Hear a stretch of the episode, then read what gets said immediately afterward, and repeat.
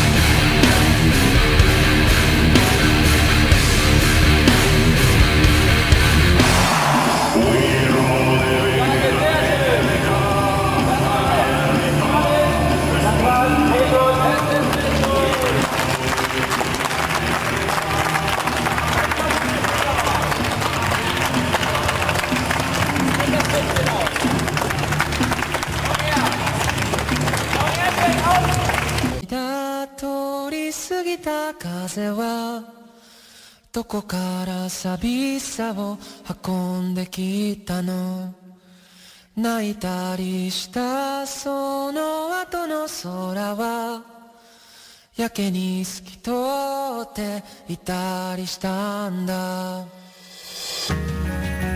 Y muy buenas tengan todos ustedes. Bienvenidos a una edición más del programa que hace lo que quiere, como quiere, cuando quiere. Del programa que se emociona en traerles una edición semanal cada día de... Bueno, cada día del año no, porque es semanal, no, o sea, acabo de decir que es semanal. Sí, cada una de las 52 semanas del fucking año en este universo en el cual la zona fronteriza no tiene nada que hacer en, este en los días sábados, en este universo en el cual ni el Side ni el Caballero Psychor están ocupados ni tienen cosas más interesantes que sé que venir aquí a traerles un programa semanal único, especial, para que ustedes puedan entretenerse, para que su sábado no se arruine, para que su semana tenga algo de color. Aquí, la zona fronteriza. Caballero Side, aquí está también, en algún momento llegará cuando esté eh, más dispuesto a hablar. En este momento está bastante ocupado. Ay, por amor de Dios. eh, antes que nada, creo que siempre se han pasado muchas emisiones y si no lo digo de una vez se me va a ir otra vez. Agradezco a los patrones que nos están apoyando en estos momentos. Gracias a Sim y también a este Humberto Arzate por su donativo. Su generoso donativo es lo que también nos emociona el venir aquí cada sábado y no descansar ni un solo día. Por lo menos a mí, ¿no? En fin. Eh, gracias también a la gente que dio likes y descargó el programa de la semana pasada de El final de Durará. Ya saben que tenían que haber escuchado al principio. Creo que era el programa 333 el que había hecho. Eh, 331, el de Durará al comienzo. Durará al comienzo y el final de Durará son, van juntos y pues ya con ello pueden tener una idea de lo que va la obra, ¿no? Eh, gracias pa- aquí a este... Ay, si no me acuerdo, primero fue Infinite Zero, ¿no? Ah, no, fue Panita Blanca Azul, luego Infinite Zero, luego Fernando Telles, Allen Marcels, Bonnie Black Shooter, Humber, Nación Poperto, El Chino Chido, Mr. Suki, Holly Luna Argenta y a Subaru. Muchas gracias a todos ustedes por estar aquí con nosotros, por habernos acompañado y también por haber descargado este programa. Aquí también saludo a la gente que está en vivo con nosotros. Aquí el señor el presidente John F. Kennedy. Saludos, señor presidente. Qué bueno que viene de la muerte a escuchar la zona fronteriza. Caballeros, ¿algún día te imaginaste que un presidente saldría de la muerte para escucharnos? No. Y eso es genial, Caballero Side. ¿Qué presidente te gustaría que viniera a escucharnos después de John F. Kennedy, Caballero Side? Mm, está este de Sudáfrica, muy querido. ¿Nelson Mandela? Sí, caballero, me cae bien. Oh, ya está muerto. Sí, sí, ya está muerto. Ok. Nelson Mandela. ¿Por qué Gandhi no? Bueno, caballero, ¿tú quieres a Gandhi? No, la verdad no. No después de aquel programa que hicimos. En fin. Aquí dice Subaru, eh, condenando la pobreza y la inmortalidad destinada a joder el tiempo más de lo que debería. Aquí Subaru se respawnea, Zona, saludos, saludos Subaru. Y aquí Infinite Zeros dice, saludos Zona, saludos. Qué bueno que están aquí acompañándonos. Les había avisado que íbamos a tardar unos minutitos en entrar. Y ya estamos aquí. Es que ustedes no, no tienen idea de lo que me costó encontrar el opening del anime del que vamos a hablar el día de hoy. De eh, mi, en inglés le pusieron mi vida, mi siguiente vida como la villana. Pero es todas las banderas llevan a la destrucción en ¿Por qué japonés. no buscaste Opening Bacarina 1 Sub S? Lo intenté que hoy soy, pero estaba incompleto. Todos estaban incompletos, todos y cada uno de ellos. Y había uno que era extendido que repetía en los primeros, el minuto con 40 una y otra y otra vez. Y creo que no me doy cuenta, pero es claro que me doy cuenta. Y la gente que lo escucha se da cuenta. Y tienes idea de lo mucho que llevaban los podcasts que me hacían eso, que te ponían de según el opening completo y dice, oh sí, al final voy a escuchar completo. Y solo era la puta versión extendida y es como que, ah, por favor. Y así no es la zona fronteriza, por lo menos así no voy a tener yo los openings. Ahí vamos, caballero. ¿Sabes qué? No hay mucha diferencia. Caballero Side, se nota que no ves anime. En fin, perdón al hereje. Aquí dice Subaru, Gandhi, alta referencia. si quieren saber la referencia es el programa 135 de la zona fronteriza. Es algo de Noche de Trampas. O algo así. Busquen uno que esté por ahí entre los 120 y 140 y Noche de Trampas. Ahí, ese es el que tienen que escuchar para entender la referencia. En fin. Eh, también les doy muy gracias a gente que comentó el programa. Aquí dice Humber, Zona, en eso del temblor el caballero Seikor debo decirle a la, debió decirle a la chica, ten punta mi camiseta, cúbrete y admira mi six y luego posaron los yoyos. Mm, me gustaría haber dicho eso caballero, pero no tengo six pack. El único que tiene aquí es el caballero Sai. Mal, caballero, mal. Por eso es que entrenamos. No entrenamos para darnos de golpes entre nosotros. Lo hacemos para proteger a quienes nos rodean. Sí, aunque fue una experiencia de una sola vez en la vida. No creo que me vuelva a suceder algo así de nuevo en la Y vida. por eso tienes que entrenar. Nunca sabes cuándo necesitas enseñar tu six pack. Aquí se puede también que es. Bueno, no, aparte tu mamá le estaba poniendo algo justo en el momento que estaba fijándome. Entonces eh, no hubiera servido de nada. Aquí se puede también que Sulzona. Creo que tene- tengo que ver durará. Y qué curioso que durante el temblor uno vio mujeres en poca ropa y otro vio mascotas. Supongo que cada uno ve lo que desea. Saludos. Caballero Said, te están acusando de sofílico. a ver, a ver, no, todo lo contrario. Yo solo quiero un perrito. Ah, ok. Aquí se nos tiempo Puerto. Grondon con un terremoto. Kayorsh con una con aguacero. ¿Sí se pronuncia Kayorsh, caballero Said? Yo digo Kyogre, pero... Como sea. Ulala, señor francés. Y Rayquaza con una ráfaga, pero de balas en Chapultepec. A ver, ¿y cómo pronuncias a la Pokémon Waifu? ¿Cuál es esta? Ay, ¿cómo se llama la tipo esta que, que ha sido sodomizada en Route 34? Ay, está... Se me olvidó su pinche nombre. Lo siento, sí sé de cuál hablas, ¿no? La que es blanca con verde. A ver, ¿cómo se dice? ¿Gardevoir o Gardevoir? Es Gardevoir. Obviamente, caballero. A la waifu la respetas. O Arceus o Arceus. Arceus. Sí, caballero, sí, así se pronuncia.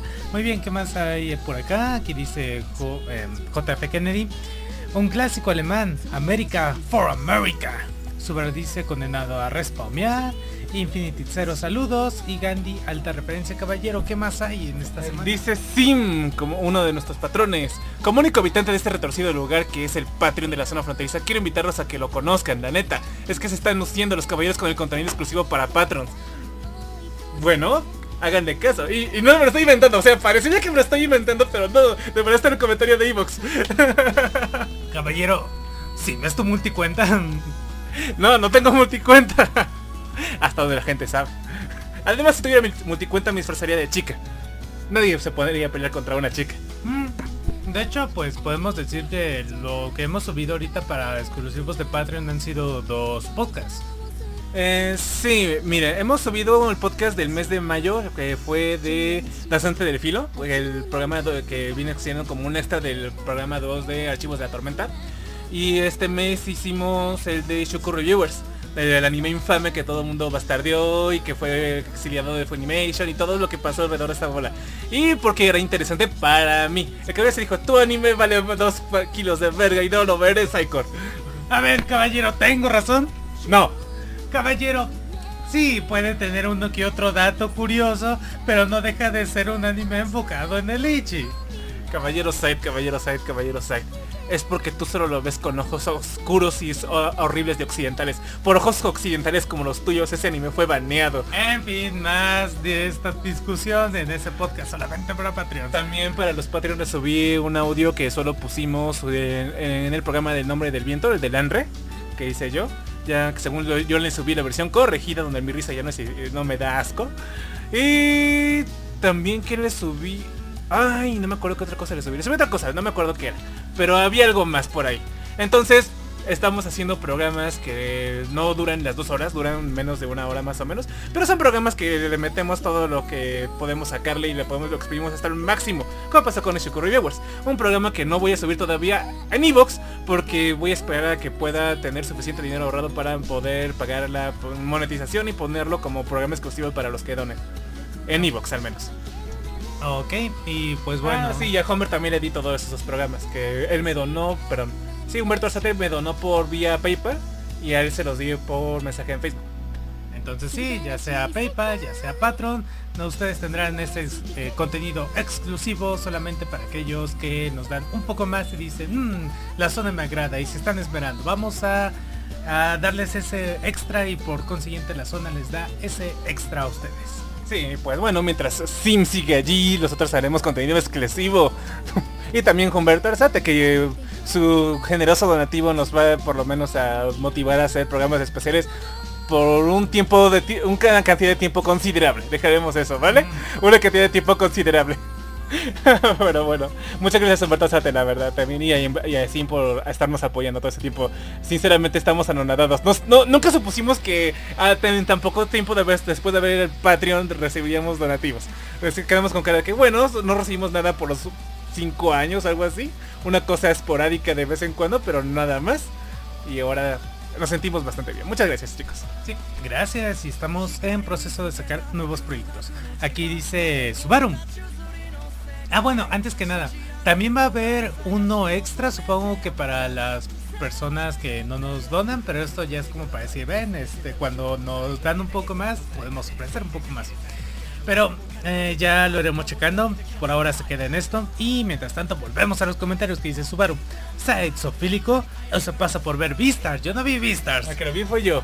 Y créeme que no me prendió nada. O sea, yo lo analizaba desde el punto de vista sociológico, siendo que, no sé, bueno, los animales viven en sociedad, ¿no? Allá. Entonces sí, sociológico está bien dicho. Yo a A decir, ver, caballero, ¿me dirás que nunca viste algo similar a la Rule 34 con Vistars? bueno, tú me metiste en algo llamado My Little Pony Friendship is Magic. A ver, caballero, no evadas la pregunta. ¿Viste algo similar a la Caballero se me 34? mostró hentai de los ponis de My Little Pony. ¿Eh, ¿Jurarías eso ante un libro sagrado, caballero? Lo juraría ante juramentada. Es sagrado, pero mentira. Yo nunca mostraría hentai a Psycho, principalmente porque pues, es mi hermano y pues sería raro este tema con él. No, no me lo mostraste, estaba en la página esa donde estaban eh, un montón de brownies, brownies o como carajo se llamaban. Ah, como sea. No, eso no, no importa actualmente. Ese pasado quedó atrás después de que My Little Pony se que fue el carajo. Sobre todo creo que fue al final de la tercera temporada, como sea. ¿Eres un brownie, caballero? Fui un brownie y luego me abandonaste y cuando me quedé solo me con cara que, ah, con razón abandonó. En fin. Entonces, gracias a la gente que le dio likes y descargó el programa del final de Durarara. Y esta semana vamos a hablar del anime de eh, o to- todas las banderas llevan a la destrucción, o mi vida, mi siguiente vida como la villana, o el de Bacarina, como apodaron los fans otakus a este por la protagonista de este anime. Por cierto, se le llama Katarina la protagonista, pero se le dice Bacarina porque vaca en japonés es tonta, entonces es como Oh, tontarina. wow, chiste súper difícil de, de entender. Para los que no, bueno, es que ¿qué crees? Que me escuchan compañeros de mi facultad, entonces ellos no son otakus, tengo que Ah, explicarles. por y les has dicho que ya eres un brownie. No, ellos no tienen por qué saber qué significa ser brownie. Lo acaban de descubrir. Aquí dice Jimmy Grass. ¿Qué hay zona? ¿De qué hablarán hoy? De Bacarina. Muy bien, caballero, entonces. Yendo al tema de la zona fronteriza. La banda ya, les- ya le hice toda la banda manda. No, caballeros, acabo de empezar. no, no, no, refiero a los chats de iVox. Ah, sí, ya leí todo. Está completo.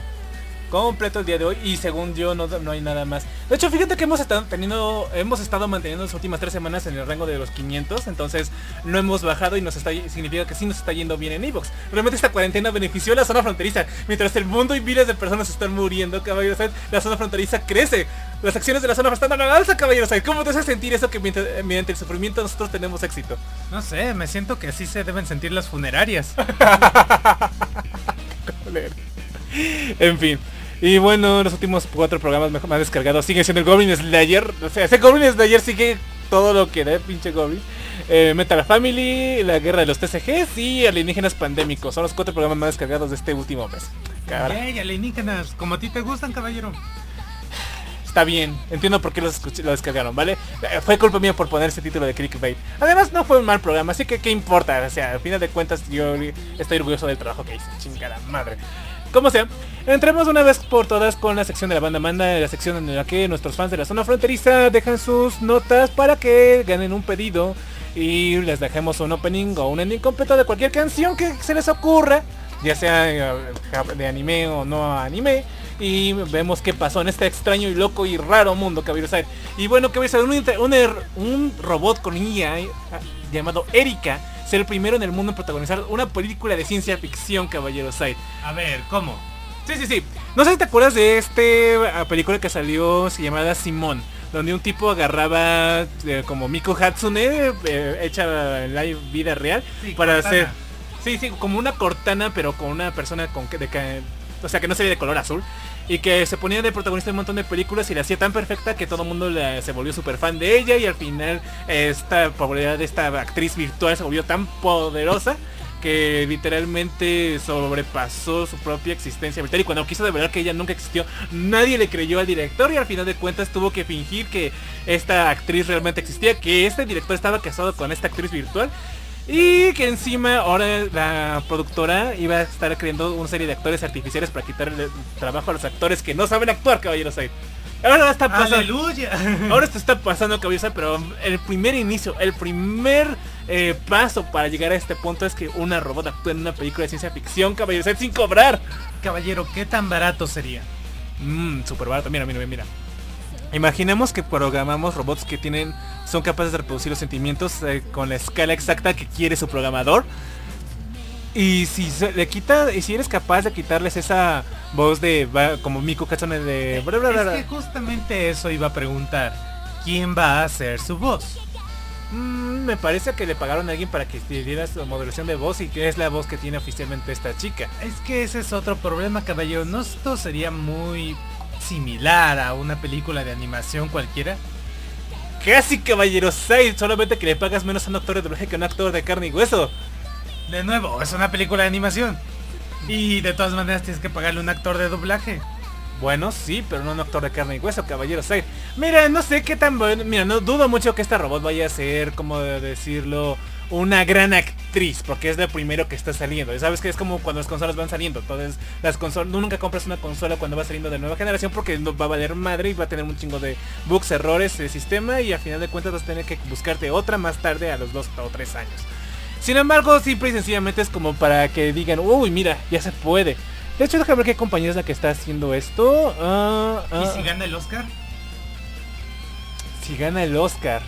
Bueno, Caballero Side será una razón de peso de Hollywood para decir, mmm, ves ese tipo que se droga y que no hace lo que queremos y que encima tiene una vida escandalosa y que no mantiene su apariencia, podemos cambiarlo por esta versión robótica de él mismo. Solo tenemos que eliminarlo. Pero no también se crearían estas coaliciones de gente que simplemente quisiera ver una película porque sale un ser humano con todas sus imperfecciones como los vemos en las actuaciones japonesas.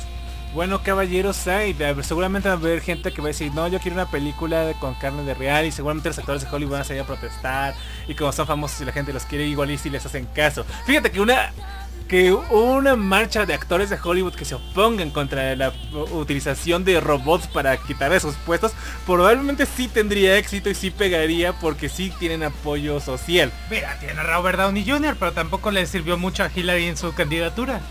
Bueno, caballeros, una cosa es que, te- que un actor salga a apoyar a un candidato y que otra cosa es que todo el gremio de actores de Hollywood vaya y salga a protestar contra la aplicación de robots en sus medios. No lo sé, caballero. Me parece difícil de que ganen. A final de cuentas, dinerito hablará y dinerito dirá si esto funciona o no. Pues sí, a final de cuentas es el dinero lo que dirá si esto se aplicará o no.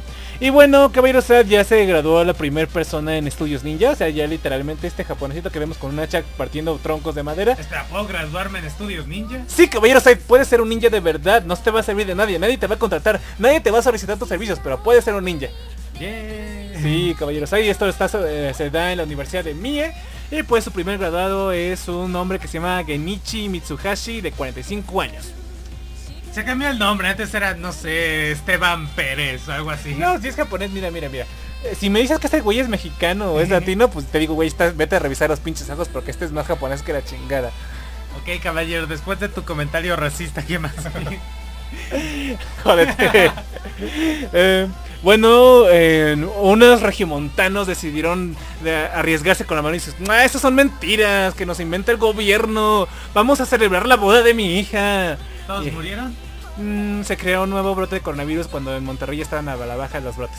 Ah, claro, claro, sí. De hecho me comentaron justamente eso de que, puta madre, las cosas en Monterrey se ponen cada vez peor. Después de que ya estaban abriendo normalmente todas las empresas.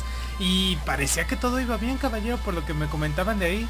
Ajá, y pues de la nada un regiomontano rico se le ocurrió hacer una fiesta a lo grande. Carnita 200 asada. personas en un centro juntitas. Y pues todo valió madre, caballeros. ¿sabe? Una carnita asada, caballero. No, más que una carnita, un, cor- un brote de coronavirus por todos pinches lados. Murcielaguitos para todos. Aquí dice el presidente JP Kennedy.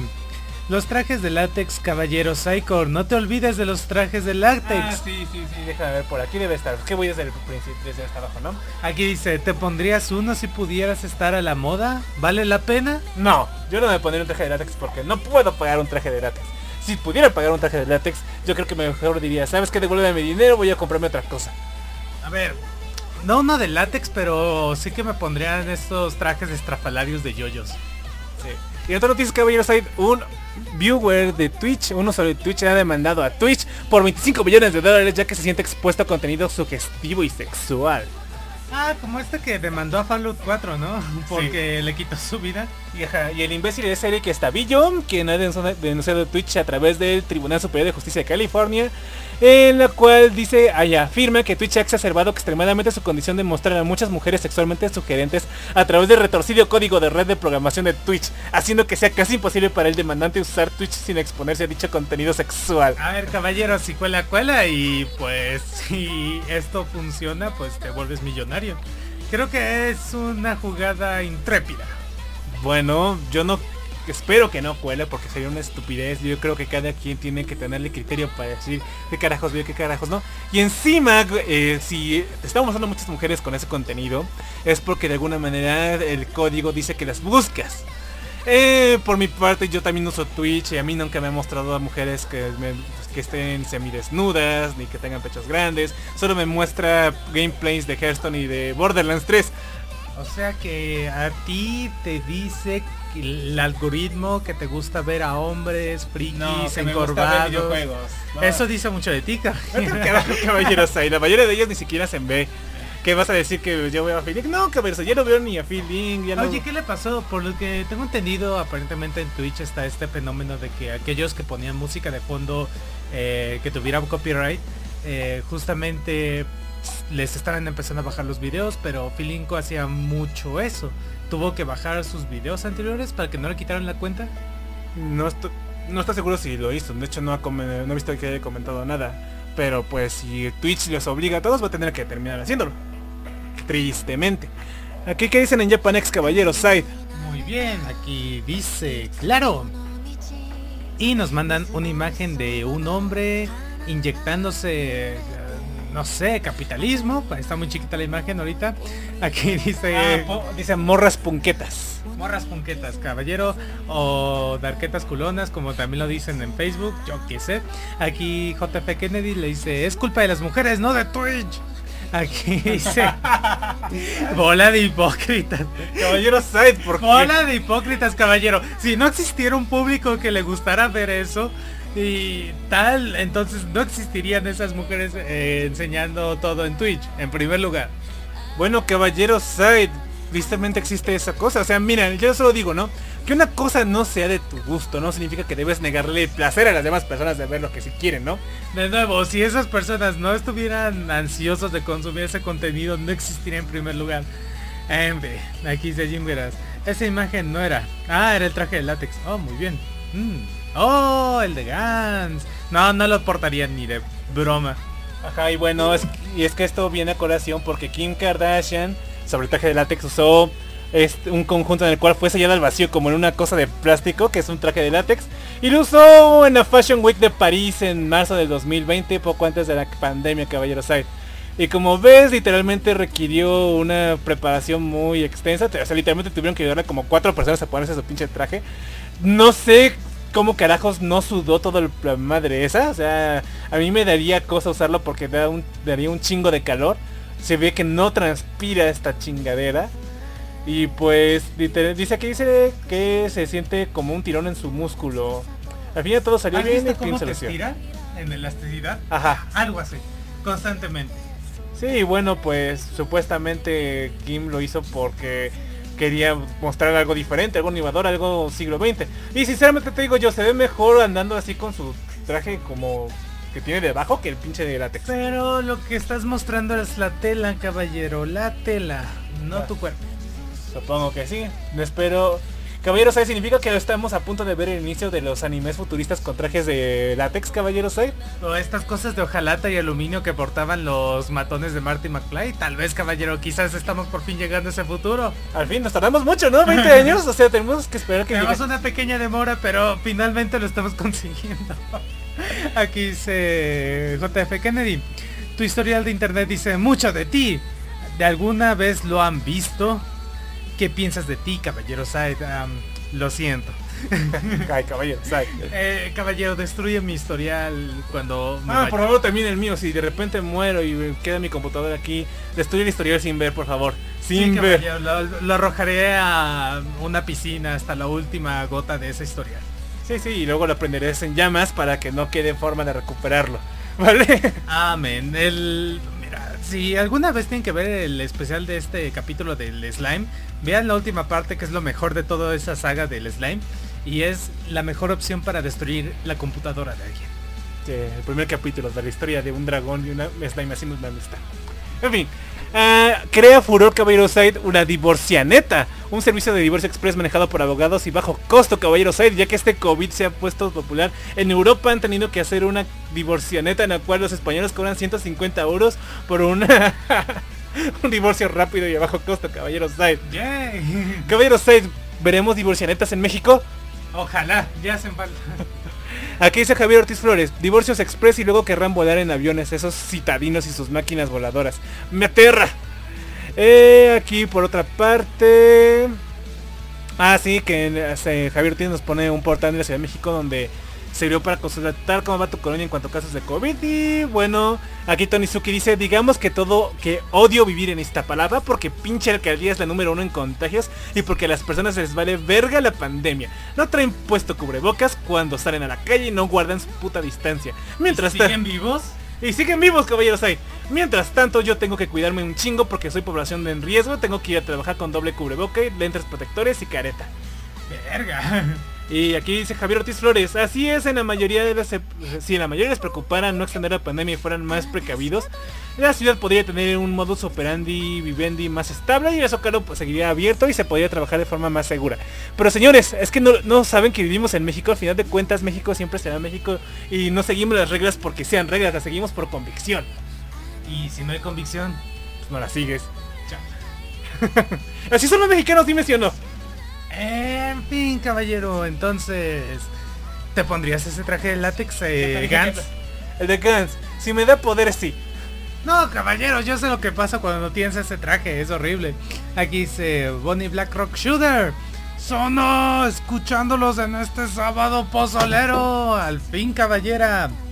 O dama. Al fin te tocó... bella- brillante, radiante. Al fin, radiante, te tocó tu sábado pozolero. Cómete 10 platos por mí, que el pozole es mi comida favorita. Si quieren llegar al corazón, caballeros 6, chicos y chicas que me escuchan, el cabeza no les hace asco. Tráiganle un, po- eh, un pozole de puta madre y caballeros 6 lo tendrán comiendo en la palma de su mano.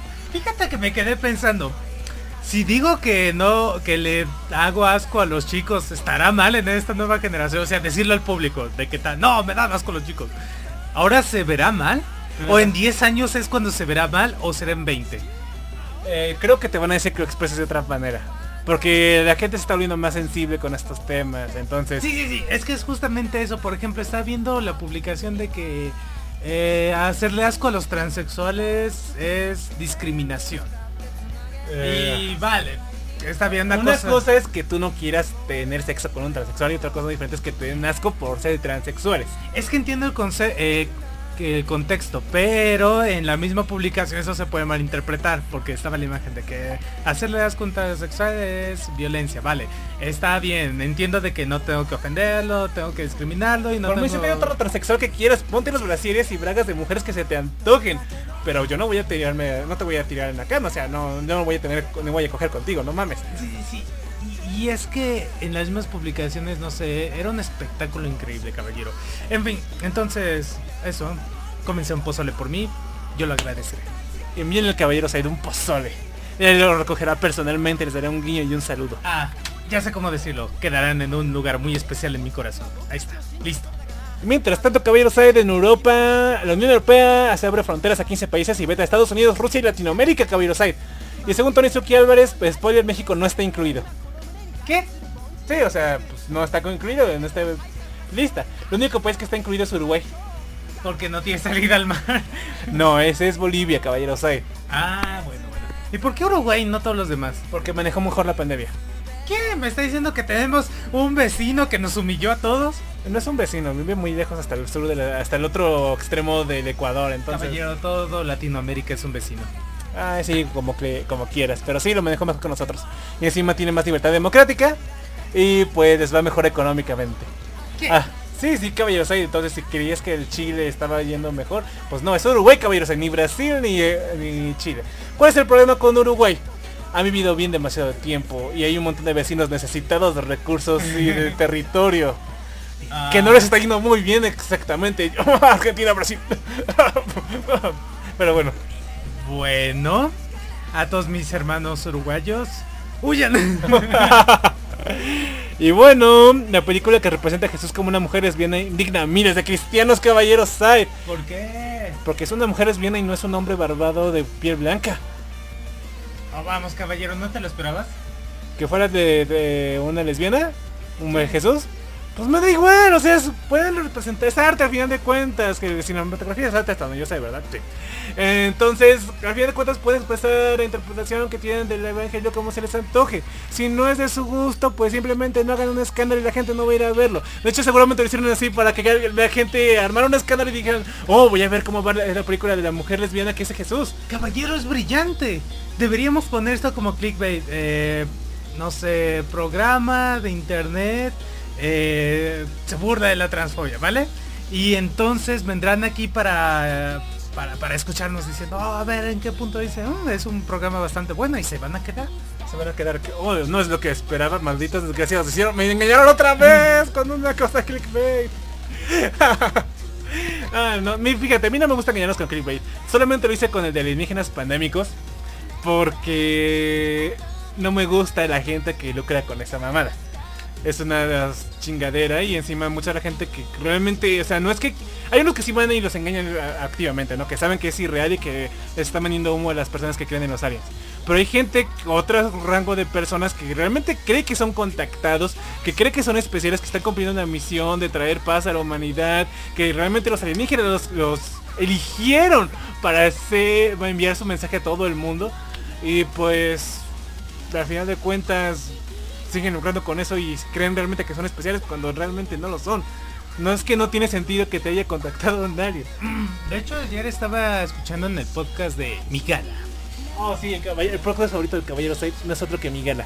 También se le presenta al Caballero Said a todo el grupo de Migala y le toman una foto con él. Eh, tener un lugar especial en el corazón del Caballero Said. No, tampoco, tampoco. Cada quien de su lado. Una vez que haces podcast, sabes que el- no sé, hay una cierta distancia. Hay una diferencia abismal entre quien escuchas y quien es realmente. ¿sí? Exacto, exacto. Entonces, mm, me da miedo decepcionarme una vez que los conozca, pero en fin. que te des cuenta que el tipo que siempre le tira al gobierno sea pro gobierno ¿va realmente. En fin. Eh, Cuestiones. Estaba viendo de que ah, ayer invitaron a un científico y pues sí, sabe de su tema, sabe de lo que habla. Eh, estaba diciendo que le tocó hablar con una persona que era, digamos, terraplanista, digamos así. Entonces que por cada argumento que le daba acerca de cómo, por qué creía eso y de que estaba mal, este tipo le respondía con un link hacia una página que, mira, prácticamente como si te dijeran, mira, si él te contesta esto, mándale este link para poderlo contradecir. Y entonces el tipo de seguía explicando que no, mira, entonces esto y ya. Y le volvió a explicar y otra vez le mandaba otro link.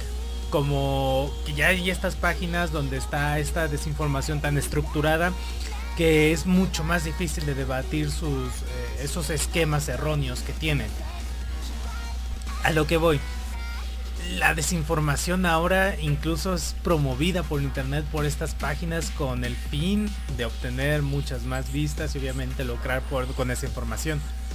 Realmente sí, pues es algo lo cual yo no quisiera caer. Alienígenas pandémicos fue fue también una especie de experimento para ver cuántas personas iban realmente a buscar si los alienígenas provocaron una pandemia.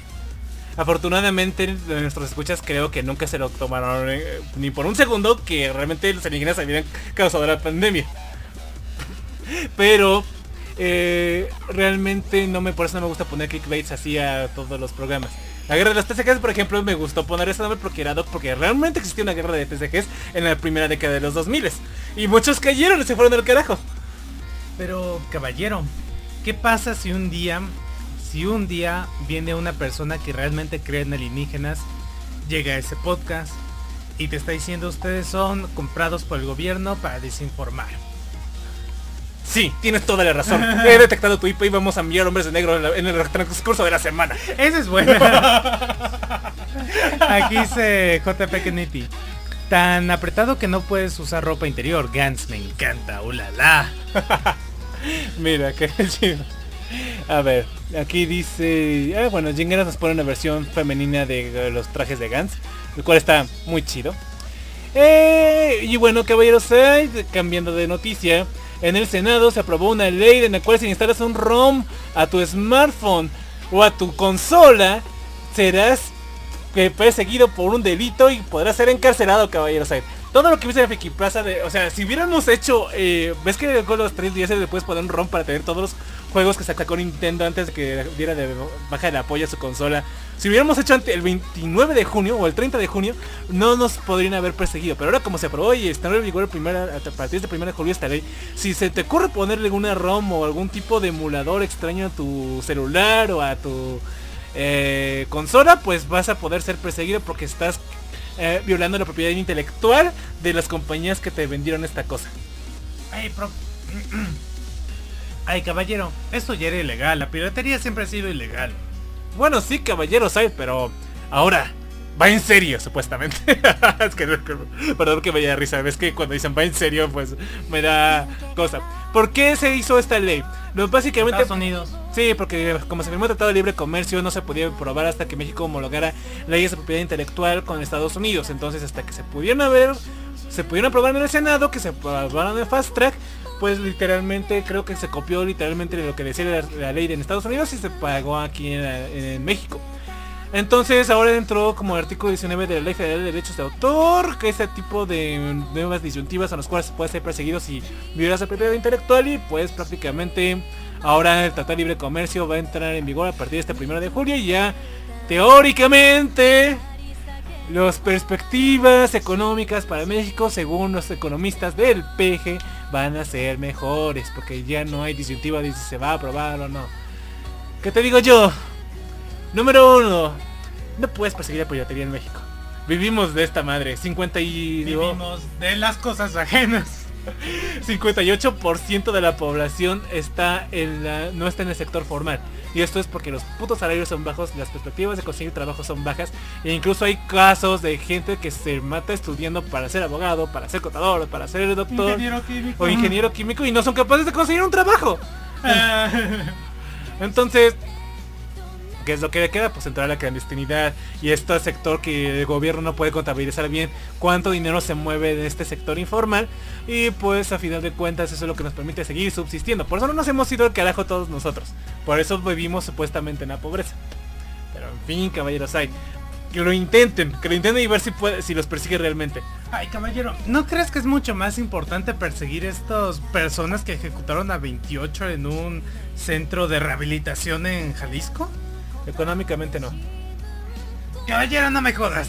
Económica, pues qué te digo, económicamente no, o sea, te sirve para dar seguridad jurídica de que las empresas sientan que va a haber algún tipo de eh, protección a su propiedad privada. Que no van a salir de su empresa y no los van a secuestrar y no los van a ir a matar. Para eso te sirve, sí es importante.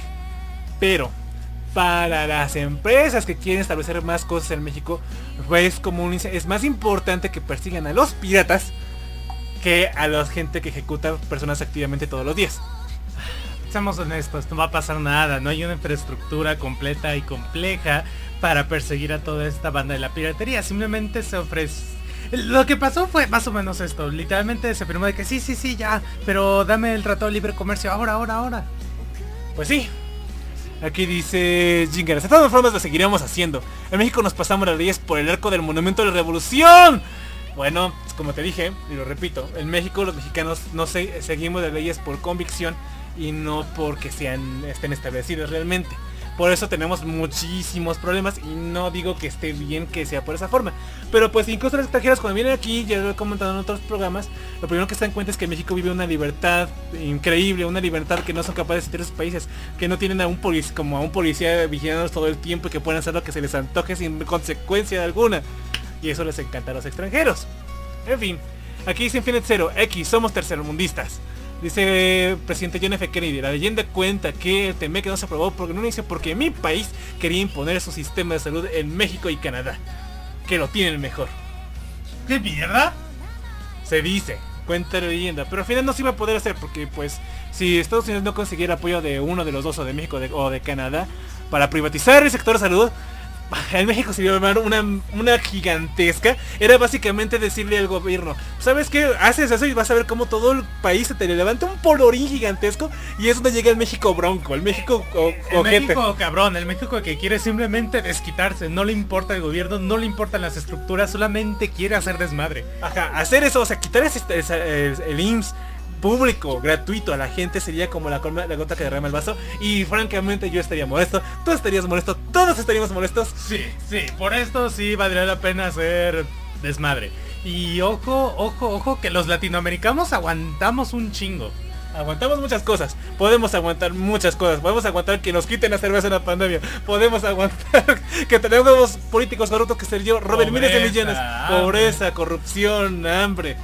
Pero hay cosas donde se rebasa una línea muy fina en lo cual esto como que ya tocas algo como como privado, algo como innato. No es difícil explicar lo que voy a decir. Es como algo Eh, es nuclear. que justamente no sé dónde lo vi, pero decían que cuando hay un país que está, digamos, muy a servicios públicos o tiene muchos servicios privados y tal, cuando se los tratas de cambiar aunque sea un poco, por ejemplo, eh, quitando este tema de sector salud en Estados Unidos, que las escuelas universitarias en lugar de ser privadas o de paga, ahora sean públicas.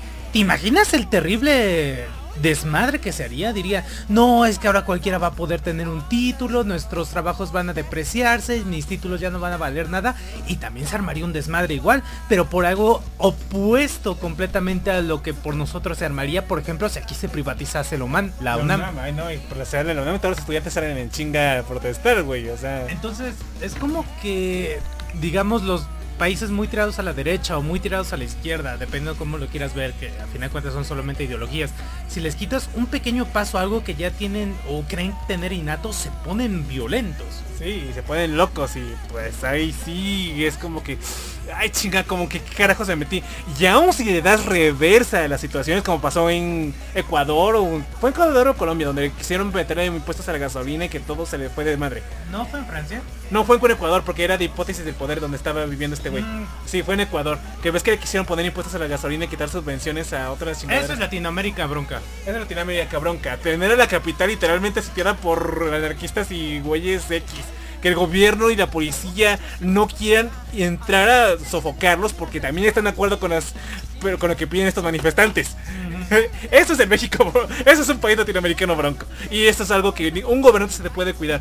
Entonces, pues, francamente, si Estados Unidos trataba de imponer su sistema de salud en Canadá, que también allá es, creo que es diferente, creo que allá sí es público, pero pues a ellos lo aprecian mucho, que así como nosotros apoyamos, apreciamos de cierta forma el nuestro, ¿no? El que puedas llegar al IMSS y se recibir una consulta de medicinas solo teniendo tu cartilla. Entonces, pues, por eso. Y mira lo que pasa en Hong Kong, ¿no? Llega el China y dice, les vamos a quitar su libertad que siempre han tenido. ¿Libertad? como esa es nuestra, tenemos libertad, tenemos el, la, la punta del libre mercado y tú quieres controlarnos todo, se acabó y pues ya tienes a toda la gente allá afuera. Entonces ahí tienes que ver qué tanto puede armar, qué tan, quién es más fuerte, la población o el gobierno, eh, o a un gobierno totalitario como es el chino. Entonces, pues hasta ahora, hasta este momento va ganando el gobierno totalitario de Xi Jinping. Sí, como que de a poco le va comiendo pequeños espacios a Hong Kong. Ajá. Dice aquí eh, John F. Kennedy, ya están acostumbrados a algo que se, y se los quitan cruelmente. Dice Jinger, sería el mejor momento para implementar medidas como las de China a Hong Kong. Pues sí, de hecho Xi Jinping aprovechó este momento en el cual literalmente eh, usando la excusa de la pandemia, toda persona que estuviera en aglomeraciones afuera iba a estar se encarcelada por cuestiones sanitarias.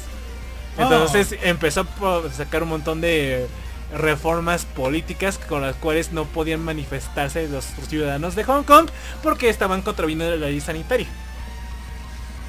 Vaya. Muy listos. Y, Maduro hizo más o menos lo mismo. Entonces, este COVID sirvió para los gobiernos totalitarios que se impusieran más fuerte que nunca. ¿Y cómo va Corea del Norte? Ah, bueno, aparentemente están viendo como que el, el querido líder está enfermo y están viendo cómo hacer que su hermana tenga más relevancia y más así como eh, caché a lo largo del mundo, que sea como un líder fuerte que no se va a dejar amedrentar para que tenga tome las riendas en un futuro próximo. Aquí dice JF Kennedy. Ah, por ahí dicen que podría haber un éxodo de 7 millones de personas a Londres. ¿De dónde a dónde? De Hong Kong a Londres, porque ves que Londres estaba sacando como Londres todavía tiene cierto grado de Espera, espera. ¿7 millones de personas a Londres? que es la mitad de la población de ¿Sabes Hong el Kong. desmadre que sería en Inglaterra? Eh, sí, sería un desmadre gigantesco porque por eso se salieron del Brexit, para no aceptar más inmigrantes. Sí, y saldría la parte racista de Inglaterra. Sí, cabeza, como en vez de vendetta. Caballeros, ahí las películas se vuelven reales de que este que diablos está pasando. A ver, Alan Moore les dio una advertencia. No era una guía. Bueno, todavía no pasa nada de eso, ¿vale? O sea, estamos yéndonos muy lejos, todavía no. Simple y sencillamente el gobierno de Londres, como Hong Kong fue una colonia británica durante siglos. Y si el gran canciller, eh, ¿sí se llamaba? Sí. Se inmaculó después de una pandemia. Chan, chan, chan. Mierda, sí, fue después de una pandemia. ¿Qué carajo? bueno, Hong Kong fue una colonia británica durante mucho tiempo. En el 97 o 98 le dieron a China la potestad sobre esta colonia británica para eh, con con la cual iba terminar de pasar hasta el 2040 más o menos, ¿no? Sin embargo, muchos de los ciudadanos, la gente que estaba ahí, que nació en Hong Kong, eh, si bien no eran ciudadanos británicos, per se sí podían viajar a China y conseguir un permiso de trabajo por un año, que el cual se podía renovar una y otra vez. Y también podían estudiar en sus universidades sin hacer tantos trámites como los que tenía que ser un mexicano, por ejemplo, ¿no? Entonces, como tienen cierto grado de responsabilidad con esos hongkoneses, que sí, que nacieron en su. cuando ellos los tenían bajo su poder, entonces estaban analizando si hacían una medida en la cual aceptaban a todos los nacidos que los hubieran nacido antes del 97, eh, cuando Hong Kong todavía era británica, para que pudieran emigrar hacia Ah. Inglaterra. Yo podría. No, si naciste en Hong Kong, O sea, antes del 97 yo podría. si hubiera nacido en Hong Kong, sí. Y la idea es crear un nuevo, una área especial en la que se cree como una nueva Hong Kong en Inglaterra. New, New Hong Kong. con las mismas leyes que estaban operando en Hong Kong como una región especial separada de Inglaterra. Y eso enfureció a Xi Jinping, el cual dijo, pues sabes qué hijo de puta, si te, te ocurre hacer eso, vas a ver cómo no voy a, te voy a ir con las cuotas y cómo te voy a poner aranceles a los productos chinos. ¿Crees que Xi Jinping sería, digamos, tan desalmado? Imagínate este escenario de que empiezan a salir los aviones directos a Londres. ¿Sería tan desalmado para derribarlos? No puede hacer eso. Porque si se le ocurre hacer eso, tenemos el juego geopolítico de Estados Unidos diciendo, ah, porque te tenemos a derribar vi- aviones en mi área de influencia. Y pues si no tiene su collar de perlas, que es una de influencia de puertos de China a lo largo del Océano Índico y Atlántico, pues literalmente no tiene gran margen de acción. Por mucho que China lo veas así grandote, fuerte y poderoso, tienes que tener en cuenta las acciones. Sí, China es- supuestamente ha estado creciendo económicamente los últimos 20 años, ¿vale? Pero baja. los números están trucados y se nota que están trucados. Sí ha crecido, pero no a tanto. Y aparte yo creo que la pandemia sí le dio en la madre. Sí se le dio una madre. Número dos, este, China no tiene un ejército ni tan grande ni tan eh, tecnológicamente avanzado como es el Estados Unidos.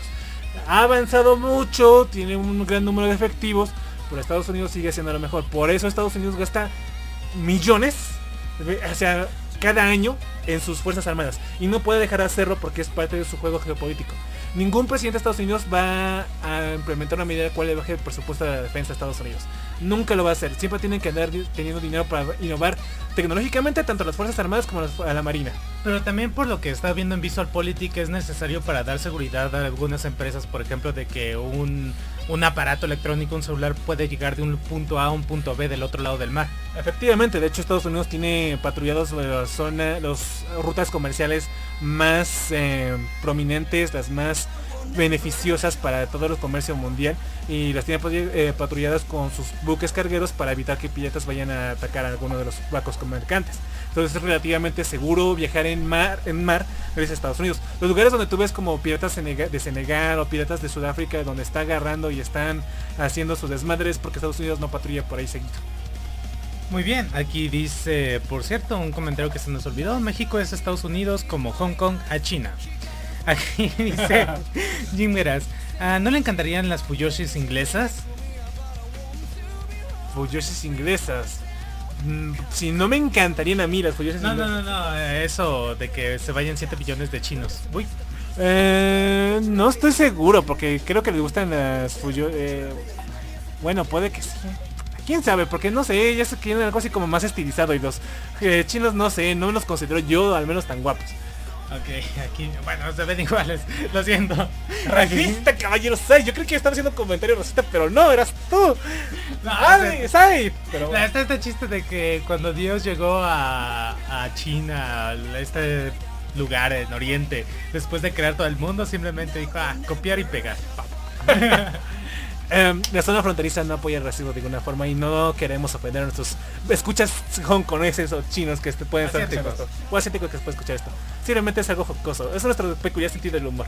Aquí dice JF Kennedy. ¿El Imperio Británico podría estar de vuelta, caballero? No. Muy bien. Aquí dice JF Kennedy. Ahora que USA pasa por una crisis, ¿solo quedan los británicos para protegernos del avance de los rojos? No. Queda la Unión Perfecto. Europea.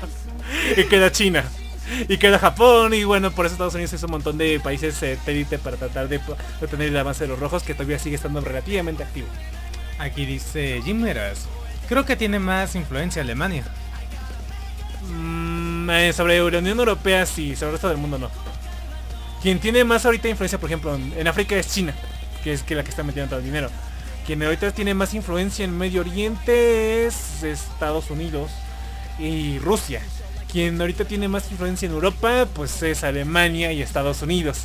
E Inglaterra, pues no, porque ya todo el mundo les cayó gordo y por eso de su Brexit y cómo le vino a dar carajo a las perspectivas económicas de la Unión Europea y le vino a bajar mucho del PIB, entonces como que los tiene así que vete la chingada. Y bueno, quien tiene más influencia en Latinoamérica, Estados Unidos, o sea, eso No, o sea, tiene un continente en orden. Eso no, no le puedo discutir. América para los americanos, caballeros, hay para ciertos Estados Unidos. Para Estados Unidos, claro, o sea, no era para toda América. Eso sí, tiene un continente en orden, sin, re- eh, sin guerras, sin que se salgan del lugar, nada. Todos se ponen en reglas y Estados Unidos. Sí, aquí dice Ginger, ¿sería el regreso del cuarto Reich? No. ¿Por qué? Porque no está Alemania invirtiendo tanto en sus fuerzas armadas. No, lo, no está haciendo lo que hizo- Hitler en su época. Aquí dice John F. Kennedy, los rojos son los chinos. Lo siento por no ser específico. Ah. Mm, puede ser. Vamos a ver cómo nos va los próximos 10 años a China y quizás sí pueda ser una amenaza. Quizás. Tienen una gran porción de deuda de Estados Unidos, no se lo puede negar eso. Y quizás se cumple la profecía de Simpson de este, es, eh, que Estados Unidos está endeudado con todos los países del mundo que está en quiebra. Para la próxima presidenta, Lisa. O el presidente Simpson. ¿Cómo? Sería Justamente me puse a pensar en eso de que, a pesar de que suena exquisito ver a Estados Unidos en quiebra, No, nos jode a nosotros, no podemos verlo en quiebra. exactamente sería un problema para toda Latinoamérica. O sea, todo se pondría de que muy bien, ahora que el jefe ya no está, podemos darnos en la madre. Sí, yo te odio todo este tiempo. No tanto como te odio a ti, vamos a darnos dos botazos. ajá. Cállense y pónganse a darse putados.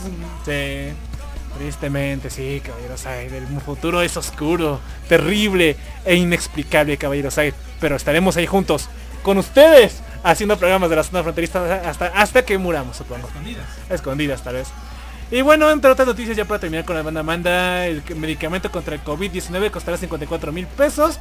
eh, que se llama Remdesivir, pero que normalmente no es una cura, simplemente es un medicamento que está ayuda- ayudando bastante para combatir el coronavirus, supuestamente. Y ya les digo yo que, pues, sinceramente, no, voy- yo no compraría esta madre porque no me asegura realmente curarme el coronavirus. Ah, pues de hecho justamente dejaron un comentario ahí de que recordaba Guerra Mundial Z. Sí, dice, vaya, vaya, qué casualidad que cueste tanto. Dice David Figueroa. Pues no se confíen tanto. Recuerden que en el libro de Guerra Mundial Z, uno de los eh, entrevistados se hizo asquerosamente rico vendiendo una cura falsa. Ciertamente. Y aquí dice Javier Ortiz Flores. Por lo que cuentan son 6 dosis de 390 dólares cada una, por lo que a quien no le gustan las inyecciones, ojo ahí.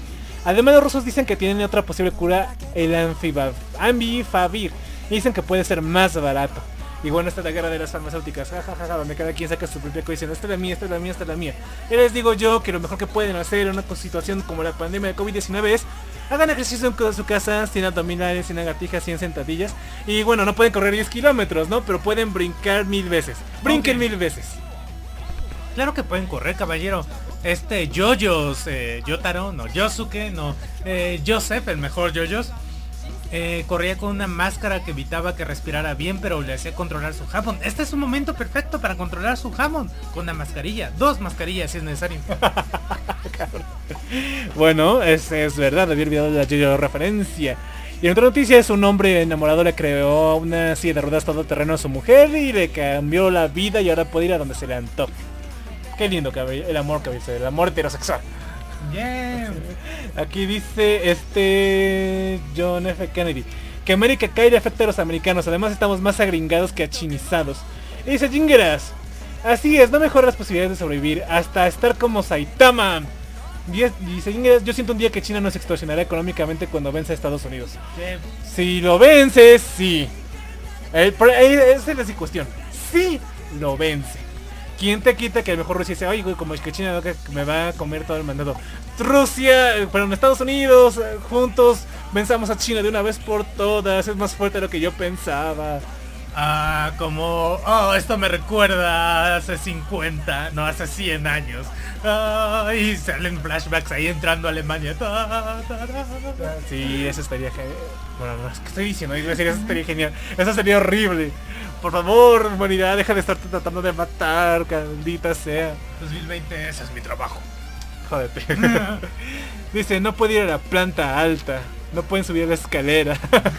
bueno, por ejemplo, no es que no puedes subir escaleras de tu de este edificio porque pues hay otros vecinos y pues no los puedes andar contagiando o no te pueden andar contagiando a ti tampoco. En fin, vámonos a la- Pero mira, se puede hacer dentro, solamente necesitas como dos metros cuadrados, lo suficiente para hacer ejercicio. Hay un montón, pero un montón de acá, de canales justamente para hacer ejercicio en un lugar eh, pequeño. Incluso simplemente le diré uno para que les dé curiosidad. Está este de pelón de Brazers, este Johnny Sins con su propio canal. ¿No estaba muerto? No, caballero, esto de que tenía cáncer y por eso era pelón era completamente falso. Está más vivo y no, fuerte yo que no nunca. sabía que tenía cáncer. ¿Cuántos diablos pasó eso? Bueno, no, no tiene nada, está más vivo y fuerte que nunca y simplemente lo menciona él para que les dé curiosidad. Subió su rutina de entrenamiento, quizás no pueden hacer todo, pero lo que muestra se puede hacer en dos metros cuadrados. Y funciona bastante bien, puedes hacer ¿Le has hecho tu caballero Said? Caballero, como hombre que se respeta, quiero eh, parecerme lo más posible a este macho alfa. Macho alfa, ¿te refieres a un lomo plateado, pecho peludo? Sí, caballero, eh, espalda de albañil y todo eso. Aquí dice, no puedo ir a la planta alta, otra foto histórica. Esta foto inspiró toda mi carrera. Y ahorita nos la va a pasar JF Kennedy. Muy bien, entonces antes de irnos a comerciales, ¿qué más tienes que decir, caballero? Bueno, no, pues no hay nada más que decir. Esto siendo todos los donatos de la zona fronteriza. Ah, Esta semana sí estuvieron muy interesantes todo lo que pasa en, el mundo Caballero Side. El mundo literalmente podría estar yéndose al carajo de a poco Caballero Side. De a poco. Y no les diremos que habrá esperanza para la humanidad. Porque la última vez que lo dijimos realmente se fue el carajo a todo. Ah, muy bien, caballero. Ahora que estamos en julio, ¿qué crees que pase? Mmm, sería interesante ver si... Apostamos, apostamos aquí, zona fronteriza especulando. A ver, ya, ya hay una plaga de insectos que estaba escuchando que estaba por todo el mundo. Puta madre, este es el mes de los insectos, de las plagas. Ok, no, ya nos sorprendió Julio. Sí, sí, sí.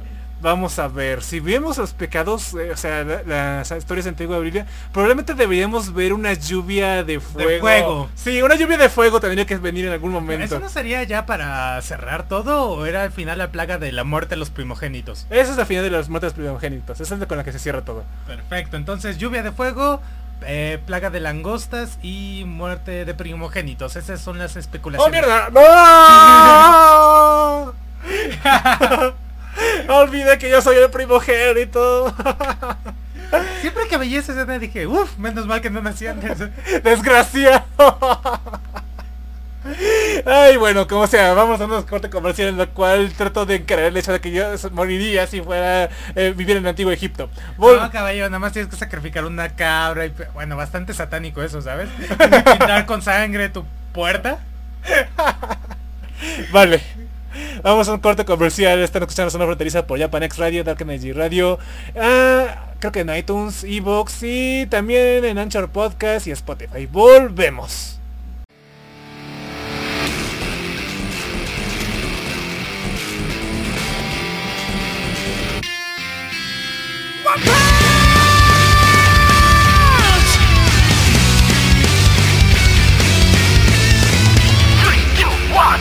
神州、非洲、地上最強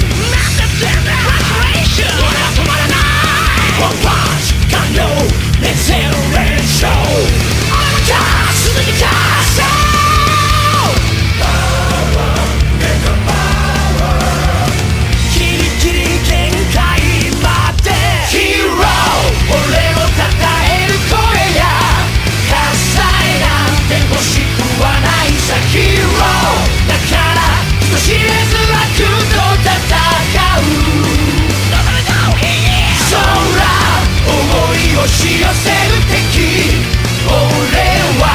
背を向けはしないヒーローならば揺るぎなき覚悟したため繰り出せ世界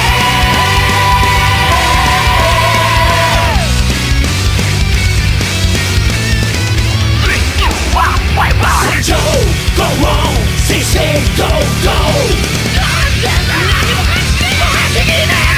かしらす問答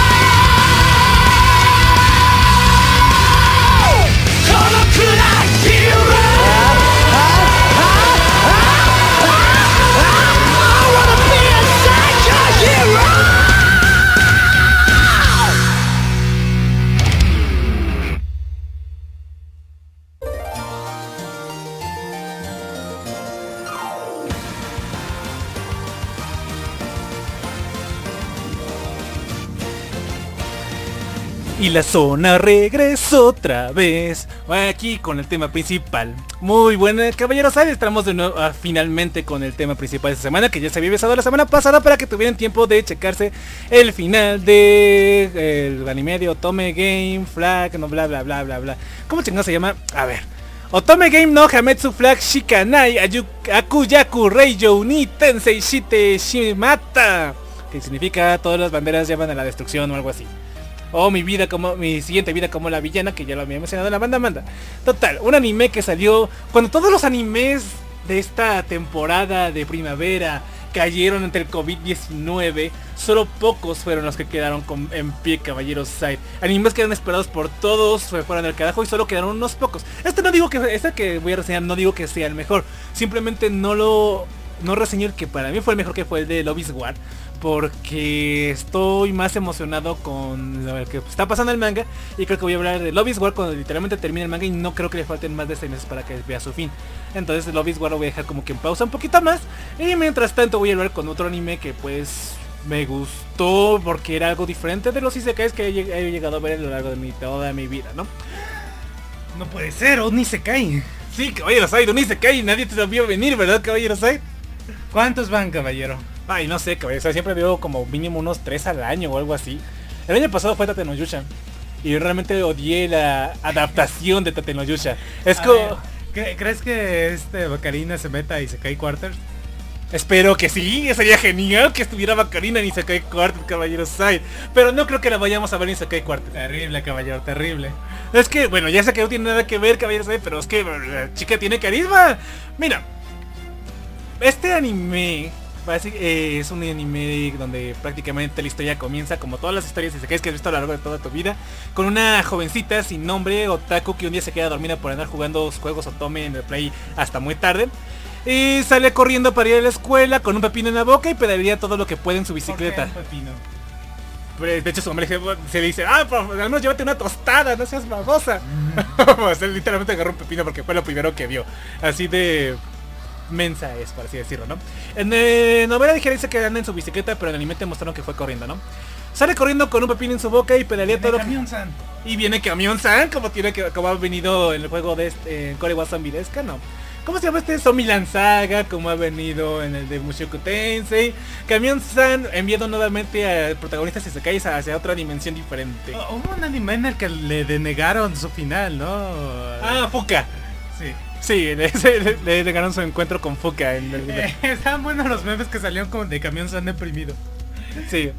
Es así como esta chica abre los ojos y se encuentra en una cama cómoda frente a un niño de 8 años quien pregunta si se encuentra bien y que al ver que esta niña tiene una cicatriz en su frente que requiere una sutura pues decide hacerse responsable y cómo es lo que puede qué es lo mejor que puede hacer un niño de 8 años para hacerse responsable caballero Sai? Casarse. Sí, casarse, proponerle matrimonio. Algo que nuestra prota confundida no le prestaba la mínima atención porque estaba pues confundida de que, que diablos estaba en una bicicleta bajando la colina de mi casa y de repente estoy en una mansión. Ah, sí, sí, sí, lo que digas, niño. Y es así como nuestra prota sin nombre acepta la propuesta de matrimonio con el príncipe de, eh, tercero en línea de sucesión y adoptará la, la identidad de Katarina Claes, hija de una familia noble en un mundo mágico medieval que es la calca exacta de un videojuego Tome que ella disfrutaba poco antes de morir. Aquí pues Subaru de hecho nos dice, los japoneses no saben nombrar sus novelas ligeras. Y además agrega, Camión San, no, no, no, es el Isekainador. Sí, es el Isekeinador, es cierto, lo había olvidado. El. Kennedy también nos comenta, no han hecho tantas que la oficina de patentes a duras penas te deja ponerle título. Ese es el problema, ¿no? Ya no le puedes poner una- un nombre chiquito para tu anime Isekai porque pues igual y- ya está, ya está, ya está, ya está, también. ¿Qué tal el destructor de mundos? Ya está. En fin. Bueno, es hija de una familia noble Catarina Claes en un mundo mágico medieval que es la calca exacta del juego que estaba jugando. El problema es que ella no reencarnó como el objetivo de conquista de los chicos, no reencarnó como la protagonista linda que se hace amiga de todos. Ha reencarnado como la villana que le hizo imposible a la vida de la protagonista y que al final de cada una de las rutas de conquista, eh, ella perdía su título como noble, quedaba exiliada y en la pobreza sin ninguna forma de hacerse dinero y oh, las peores situaciones moría. Sin embargo, esta vez será diferente y nuestra otaku sin, sin nombre, porque literalmente nunca te dicen su, nombre, eh, se propone a cambiar su fatídico destino haciendo todo lo posible para detener las banderas de destrucción que le deparan. Y bueno, para empezar es aquí, no sé si viste la imagen con la que dice que estamos entrando, su concilio de Catarinas. De hecho es algo muy divertido que también sale en la novela ligera. Sí, que se puedan a pensar. Sí, que cada uno es un aspecto de su personalidad supuestamente. No lo y en la zona fronteriza no la puse, Diego los... Mmm, papitas. Está tu, ¿Por qué está tu comercial de papitas sino que yo avisé de que ya estábamos entrando? Pero Porque bueno, Está genial, ahí está caballero, ahí está. Entonces literalmente es una representación freudiana de las personalidades de una persona, la personalidad inteligente, la personalidad simpática, la personalidad floja, la Ah, ya déjalo ahí. Sí, ya sé, como sea. En total, eh, realmente es divertido. Y encima hace estas reuniones de consejo cada vez que tiene que ver cuáles van a ser sus estrategias de acuerdo a lo que ella recordaba del videojuego que ella jugó y de cómo se tienen que estar las personalidades de todas estas personas. ¿Cuántas veces jugó ese videojuego? Eh, realmente solo lo jugó una vez. O sea, no es que... No sé cuántas veces... No sé si te querías preguntarme. ¿Cuántas rutas pasó? Es que es la cosa, porque si lo jugó suficientes veces para conocer toda la ruta. Es como, por ejemplo, yo me voy al mundo de Dark Souls 3 y digo, puta madre, estoy jodido. Estoy jodido. Mejor me quedo aquí mi rinconcito. Oh no, sí, de lobo, no. Eh, mira, ella solo empezó jugando la ruta de principal, la del príncipe que es su eh, prometido.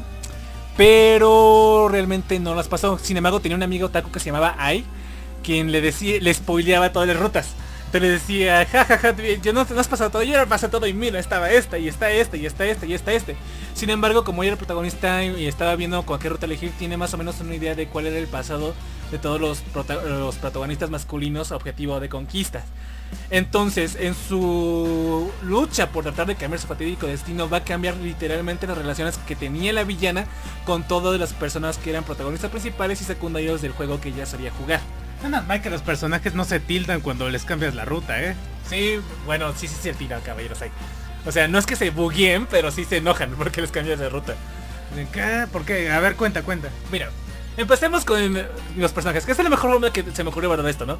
¿Cuál es el pasado de todos estos? ¿Por qué estos tipos todos estos tipos eh, se enamoraron de Katarina, Porque dicen las líneas que decían justamente cuando se iban a enamorar de la chica, ¿no? más o menos sí, literalmente, no, no lo podía escribir de otra mejor persona, de, de otra forma más simple. Entonces empecemos con el protagonista que es este Giordo, es un príncipe rubio. Giorno. Giord, bueno, se llama Giord en realidad, ¿no? Pero es que en el anime dicen Giordo, como Giorno. Giorno.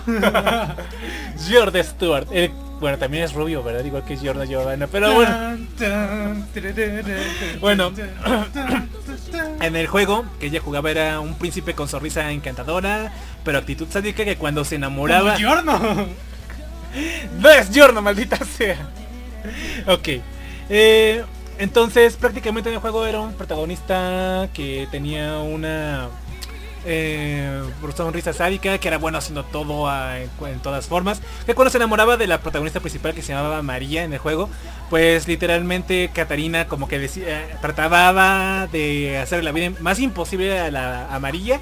Al final todas sus fechorías se quedaban al descubierto, el príncipe protege a María, le quitan su rango de nobleza y hay de dos, o la exilian por sus crímenes o la mata el propio príncipe con una espada. Y cuando la mata el príncipe, en el final malo, pues el príncipe se queda, le dice a María, sabes que ya no puedo estar contigo, me voy en un viaje a exiliarme a mí mismo para encontrar mi camino en la vida.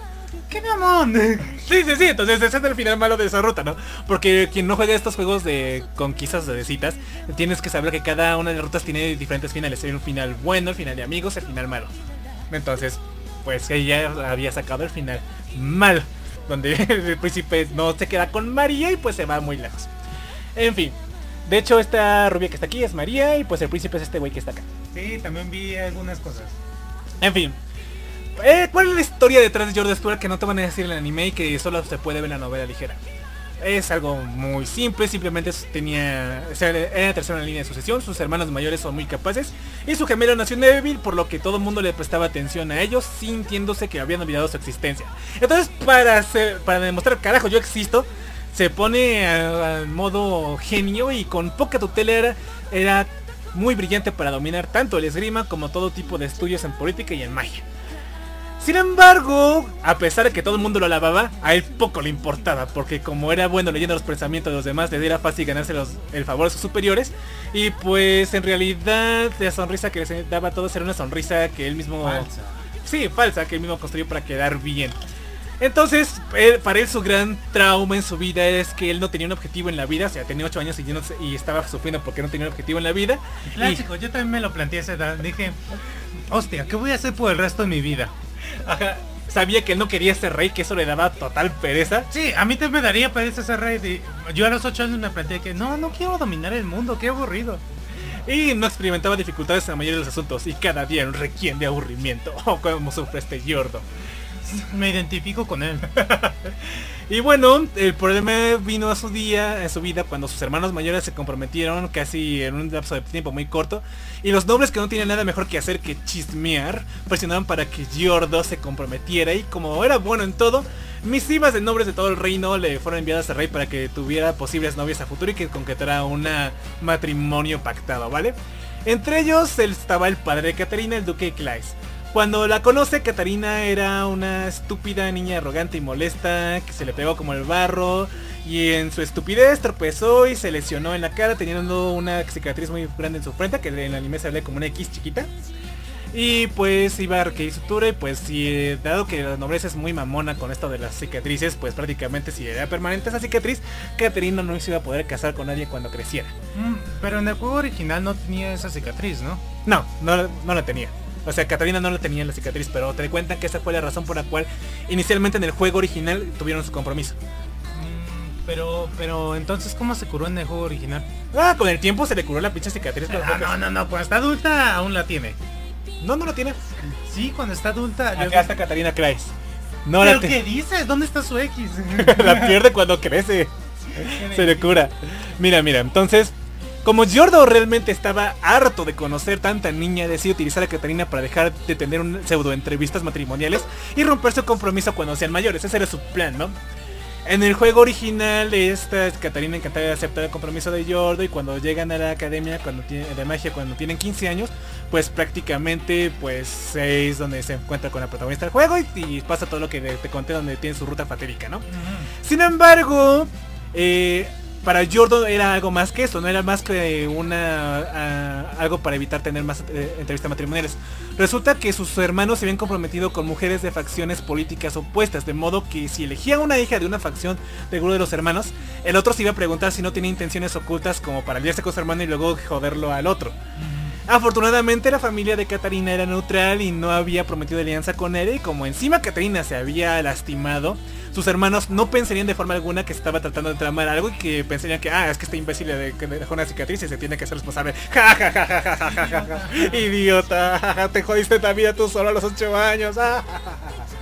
Y bueno, eh, él fue con esa intención, ¿no? Porque le servía tanto para evitar algo molesto como para quedar políticamente bien con sus hermanos.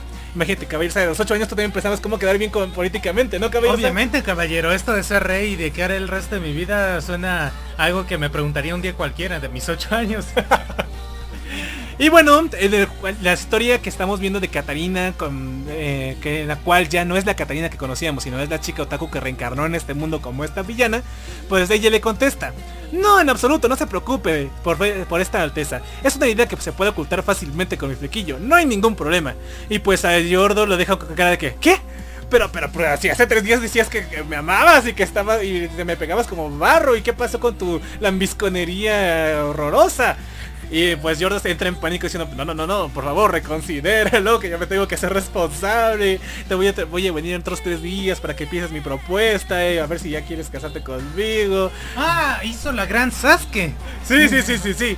Y luego de tres días se la encuentra vestida de plebeya en medio de un parche de tierra. Eh, Trabajando la tierra. Algo inédito, porque tú sabes que la nobleza de, eh, feudal jamás de los jamás es trabajar la tierra. Es de donde sale la imagen de que por favor crezcan grandes y sabrosas que se usó como meme. Sí. De. Y bueno, resulta que Katarina, como sabía que por el juego que, la villana Katarina era muy mala con la magia, nunca se esforzaba en sus estudios y era mala con esgrima y encima como Jordan la mata con una espada, decide trabajar en esas debilidades para ser muy buena con la magia y cuando Jordan quiere tratar de matarla con una espada, pues tratar de sacar una espada también y defenderse a espadazos. Ajá, como todo caballero. Sí, sí, sí. Y bueno, dice, actualmente me estoy comunicando con los orígenes de mi magia según este libro que leí. Sentí que la mejor forma de más rápida de comunicarme con mi magia de tierra era trabajando los campos. Y eso es lo que estoy haciendo. ¿Y funciona?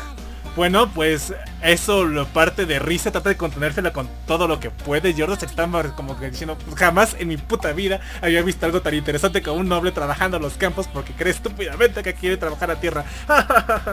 y es ahí cuando Jordan, al ver los ojos azules de Catarina, sudorosos, con las manchas de tierra por un trabajo bien hecho, que se enamora de ella y dice, mmm, quizás mi aburrida vida esté a punto de cambiar. Seguiré observando a Catarina y a partir de ese momento este Jordo va a encariñarse un poco más con Catarina porque en un mundo de nobleza donde literalmente todos son unos hipócritas y todos tienen segundas intenciones, para él es refrescante ver a una noble que siempre es sincera y directa con lo que le dice. A pesar de que no sea muy propia ni hable como una noble y que sea totalmente incorregible. Y es entonces cuando él, Giordo Giovanna, tiene un sueño. Ajá, efectivamente, casarse con Catarina. Y bueno, o sea, eh, y encima como le volvió a repetir la propuesta y estaba trabajando que Catarina bien sus campitos y, que- ¿y qué onda? ¿Aceptas mi propuesta? Y dice, ah, sí, sí, sí. Excelente, estamos comprometidos. Vendré otros tres días, le voy a decir a tu familia y vendré otros tres días. Y, y cuando su se va Yordo para avisarle a su madre y a sus padres que a Catarina aceptó casarse con él, pues la, nada más se queda la silueta. Felicidades señorita Catarina, se ha comprometido con el tercer príncipe, va a estar políticamente muy bien en el futuro.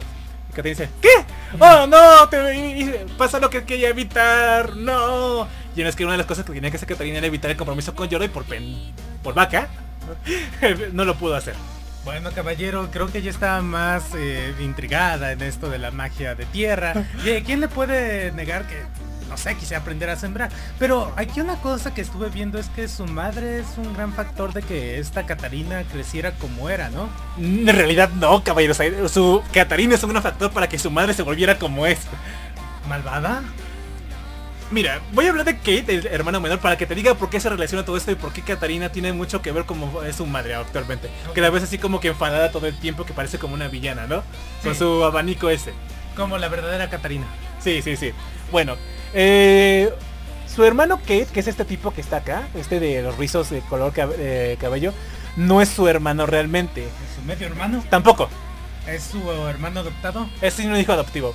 Básicamente Kate, el hermanito en el juego de Katarina, lo recuerda por su mala relación con su hermana menor. O sea, en el juego nunca, no se podía ni ver. Katarina siempre lo trató del carajo, siempre lo trataron como un estorbo. Literalmente se quedaba encerrado en su habitación y simplemente cuando... Y no te mantenía tratado con la familia más que para comer.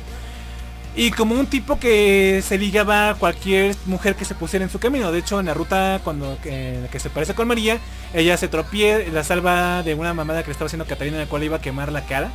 La salva con su golem de tierra, y se enamoran y pues al final es que este hermano el que saca a relucir todos los crímenes de Catarina, la protege y huyen juntos de la casa de Catarina para vivir eh, felices por siempre. Yay. ¿Quién es este Kate? Es el hijo bastardo de un noble y una prostituta. Su, Ah. su madre biológica obligó a su padre a hacerse responsable de él y terminó yendo a vivir a su mansión. Aunque siempre fue tratado como un niño indeseado. Literalmente eh, nadie lo quería, no le podía decir a su papá papá ni a su mamá mamá. Eh, Se mantenía casi aislado en su habitación todo el tiempo. Y sus hermanos mayores, que eran biológicamente su padre ya reconocidos, pues lo maltrataban cada que podían. Un día salió al patio pa- y vio un nido de aves del cual estaba muy feliz checándola hasta que llegan sus hermanos mayores y le ponen, se ponen a aventarle piedras a esas aves. El niño dice ya basta y es donde despierta sus poderes de magia de tierra muy fuertes, donde le rompe muchos huesos a los niños y pues es tratado como un monstruo por toda su familia, como algo extremadamente peligroso y definitivamente le prohíben volver a salir de esa habitación. ¿La magia no es normal en ese mundo? Aparentemente no todos la pueden manifestar con ese grado de poder. Ah, ok, es como sutilmente una magia. Sí, por ejemplo, Katarina tiene magia de tierra. Pero cuando es niña solo puede ser como una especie de montículo de tierra chiquitito. ¡Yay! Ya casi puede destruir el mundo. Y la idea de Katarina es querer tener una magia de tierra tan poderosa como la que vio en, que haciendo Kate en el juego.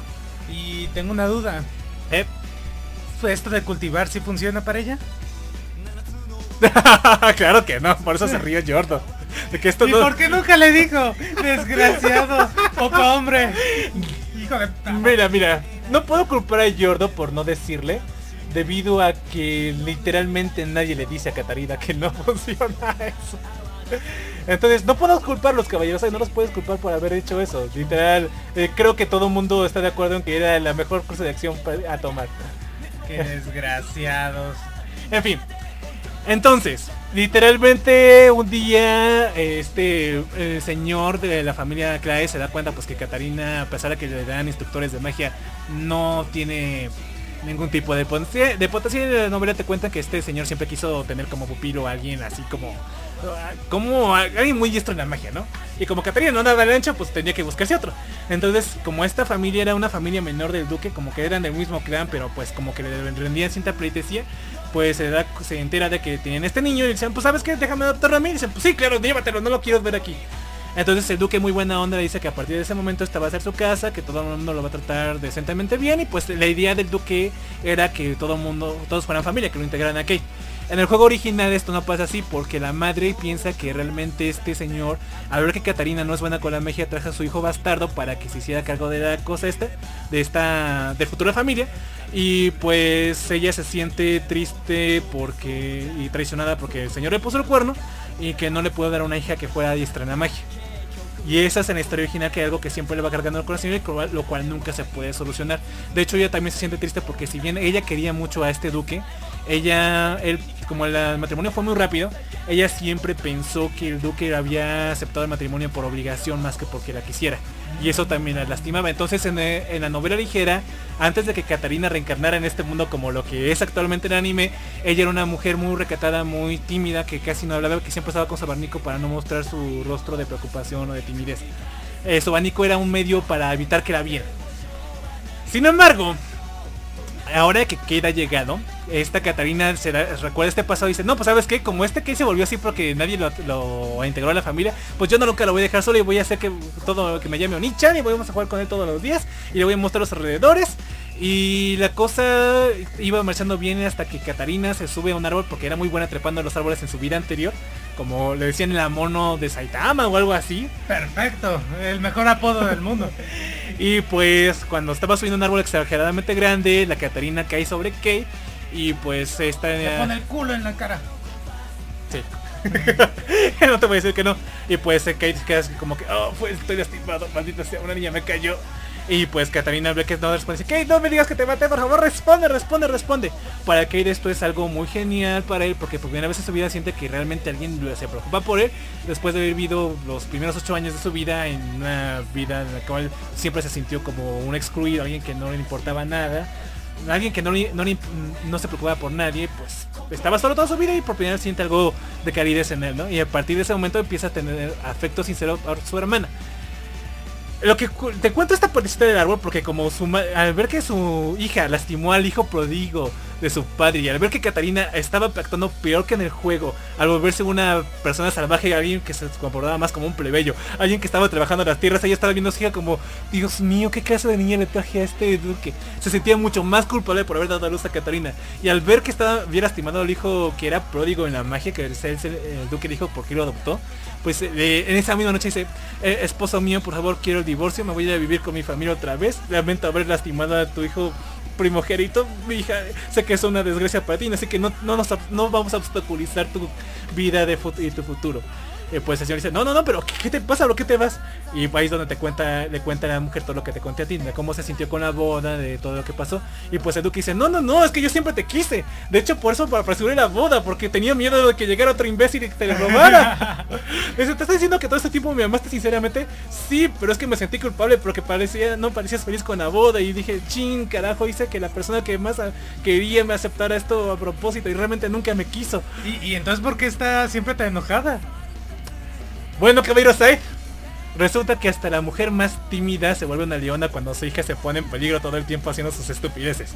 Ah, bueno, caballero, eso suele pasar. Sí, sí, sí, eso suele empezar. Entonces, literalmente, si la mujer de este duque se cambió así es por dos razones. Porque se da cuenta, número uno, que el duque siempre la ha amado. Que nunca le ha puesto el cuerno. Y encima que Catarina pues se vuelve algo incorregible, algo salvaje que tiene que domar a, cualquier costa. Y la madre tímida que dice, por favor no hagas esto, no le sirve de nada. Entonces ahí es donde empieza a sacar la leona que lleva dentro. Lois. Sí, sale Lois y dice, te voy a mantener con a salvo aunque me odies. Y esa es porque que la madre se vuelve como tú la ves, ¿no? Que siempre está enfadada y que parece la villana donde Katarina sacó sus instintos. Pero originalmente la madre era un pan de Dios. Bueno, eso no queda ahí porque Kate se lleva bien con su hermanita, va todo bien, pero un día que no estaba practicando magia, esta Katarina, Kate crea un golem gigantesco y Katarina queda totalmente lastimada porque dice, no te acerques a esa madre, como no puede controlar bien el golem, le da un, madrazo que la avienta de un extremo al otro de la pared.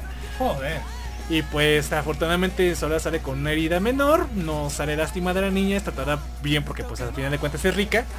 Y Kate se queda totalmente sumida en la oscuridad diciendo, ay no, yo no puedo estar contigo, yo soy un monstruo que solo lastima a los que me rodean, no puedo, no merezco ser amado por nadie.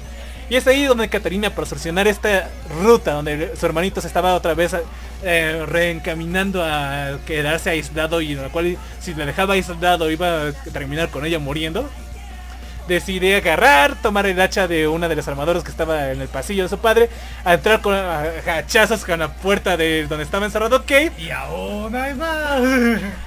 y haciendo una referencia a Fred Stake Night le dice, ¿por qué te encierras hijo de puta? A ver, a ver, a ver. No es tan fácil romper una puerta con un hacha. De hecho, el mismo Stanley Kubrick, bueno, este tipo eh, que actuó en El Resplandor, Este, sí, era Jack Nicholson. bombero. Era bombero y por eso pudo tumbar bien la puerta. Dijo, no, es que lo hiciste demasiado bien, quiero que lo repitas. Bueno, pues Catarina le tomó tiempo y pues está allí donde dice, no, no quiero que te encierres, yo quiero que sigamos siendo hermanos, al final de cuentas te, te- te pido disculpas porque tú me dijiste que no me acercara a ello y pues por favor Kate, quiero que sigamos siendo hermanos y pues Kate eh, entra en llanto y dice, ah, por amor de Dios, por una vez en la vida alguien nos asusta a mis poderes. Y es ahí donde literalmente se empieza a cariñar con su hermana y ese amor va a ir evolucionando a ser un amor más romántico. Como sabe que no son hermanos de verdad y no tienen ninguna relación sanguínea, pues se puede. No, no Monterrey. Ajá. Y bueno, esa misma noche Catarina fue eh, fue castigada severamente por su madre por haber roto una puerta con un hacha. Por eso la madre se vuelve como se vuelve, porque ante, ante una hija que rompe puertas con un hacha no te queda otra más que volverte una pinche leona. Ok, caballero. Pero entonces, por lo que estuve viendo de este anime, hay solamente una tipa que no está dentro del harem de Bacarina. Todas Que, prefiere que su hermano o su primo. Ah, sí, sí, sí, quieres que te cuente de ella. Iba a ver con la otra, pero bueno. Este, si te refieres a esta Sofía, ah, sí, eh, sí, Sofía. Sofía, no. Ok, dale. Bueno, esta Sofía prácticamente es la hermana de un, eh, de un niño que es un prodigio, tan bueno como Giordo el príncipe, de esas e increíblemente guapo, de hecho encanta a gran- a adultos y a niños y a niñas por igual con su sonrisa bellísima. Ay, ¿Por qué no? También adultos. Sí, sí, sí lo hace. O sea, ¿por qué te- ¿para qué te digo que no, no? O sea, de ambos sexos. O sea, na- no- nadie le hace asco cuando ve la sonrisa de su hermano mayor, ¿no? Y sin embargo, ella nació con la peculiaridad de tener un cabello blanco. Entonces todo mundo la trató como una especie de aberración, porque, ah, Dios mío, sales con el cabello blanco y esos ojos rojos rubíes, parece un demonio, Dios santo, no. Y pues su hermano mayor siempre tiene que estar diciendo, no, sí quiero mucho a mi hermana, mi papá son- y mi familia son geniales. De hecho es hijo del ministro de economía del reino, si no me recuerdo. Y pues toda la familia, todas las personas que rodean a la familia siempre le dicen a Nicole que, oh, debes sentir pena porque tienes a una hermana muy... eh, tienes a esa clase de aberración de hermana. Y pues Nicole siempre sufría de que, oh no, es que porque no entienden que soy súper afortunado de tener a mi familia. ¿Por qué por los que se lo digo? No me entienden. Sin embargo, esto iba a cambiar cuando en una fiesta en la cual dieron los, eh, tanto eh, este Giordo como su hermano Alan, del cual hablaré en un momento, eh, esta Catarina buscaba a alguien con quien hablar de libros, con quien hablar de novelas de romance, porque literalmente era otaku en su mundo y pues si no hay mangas, ni anime, ni videojuegos, pues esto es lo que queda. Sin embargo, a nadie le gustaban las novelas, ni, historias, ni siquiera la amiga que había hecho antes que se llamaba Mayijón. Sí, ven a esta fiesta con la esperanza de encontrarse a alguien que le pueda ayudar con esta con su friquismo, ¿no?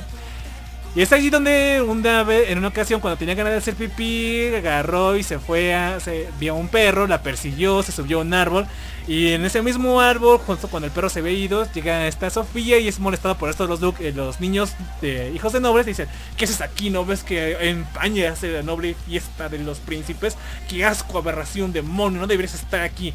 Sin embargo, como esta Catarina tenía un chingo de ganas de ir al baño, pues literalmente dice, a un lado todos, baja como si fuera con pose de superhéroe, se los queda viendo con su cara de villana y dice, a un lado.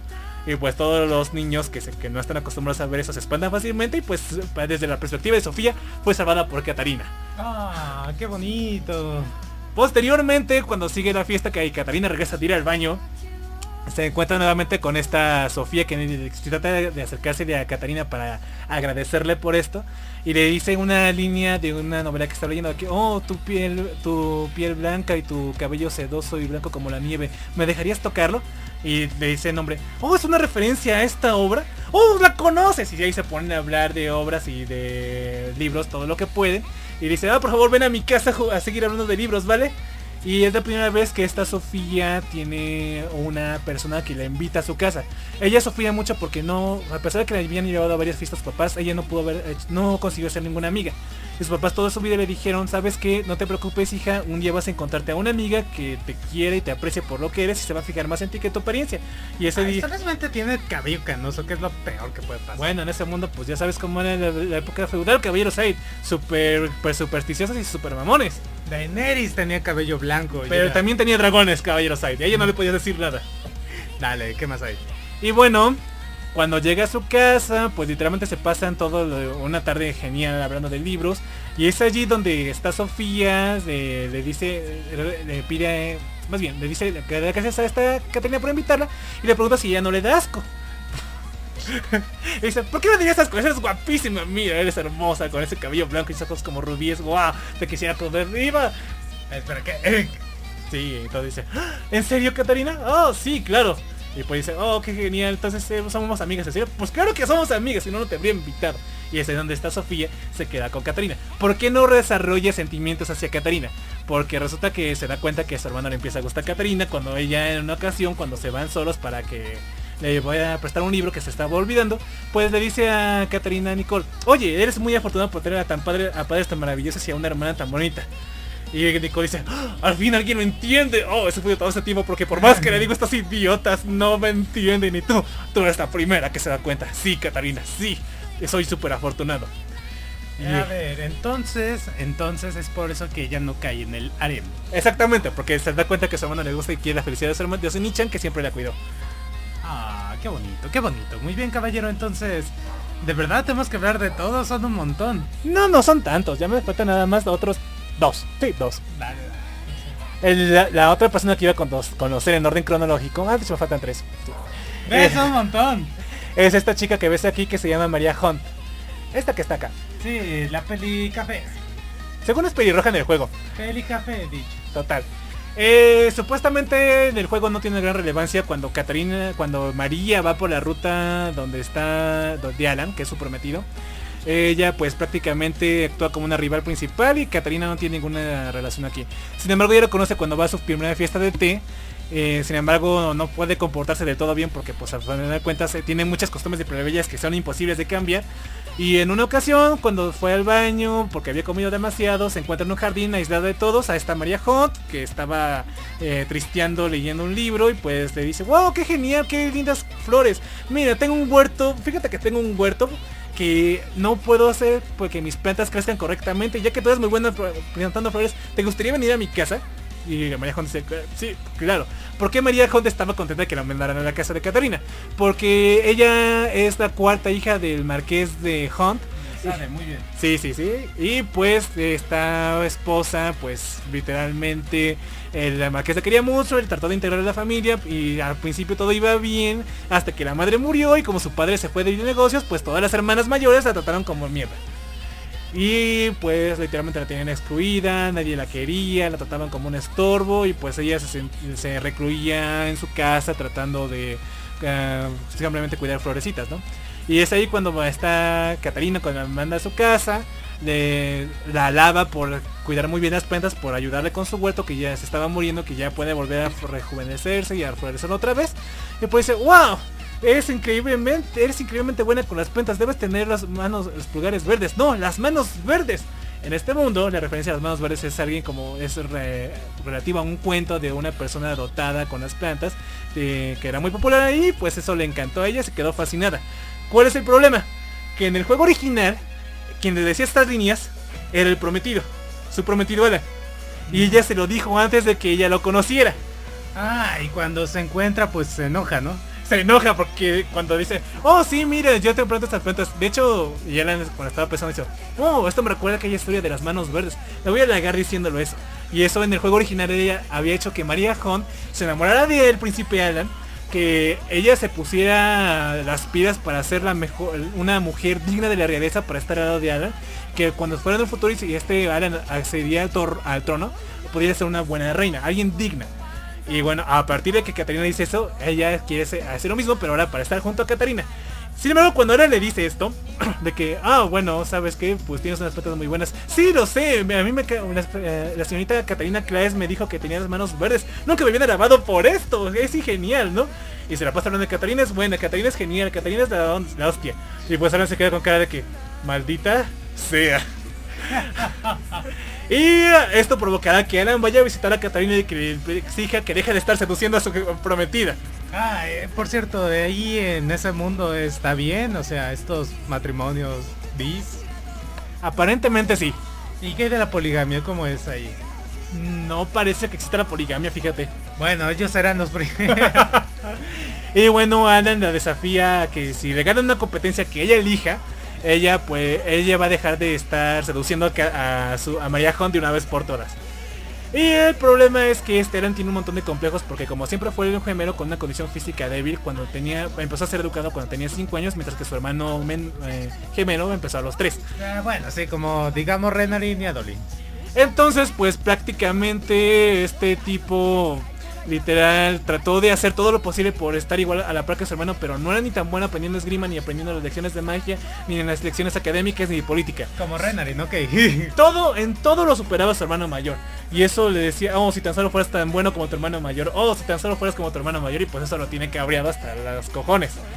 Entonces, en una de estas competencias le dice que, pues sabes que, como elige todo lo que quieras, y pues ella le dice, pues vamos, tre- trepemos árboles. Obviamente, como ella tiene experiencia y el príncipe jamás ha trepado un árbol, pues pierde. Y entonces regresa cada dos o tres días para seguir otra vez con una competencia, subir árboles una y otra vez.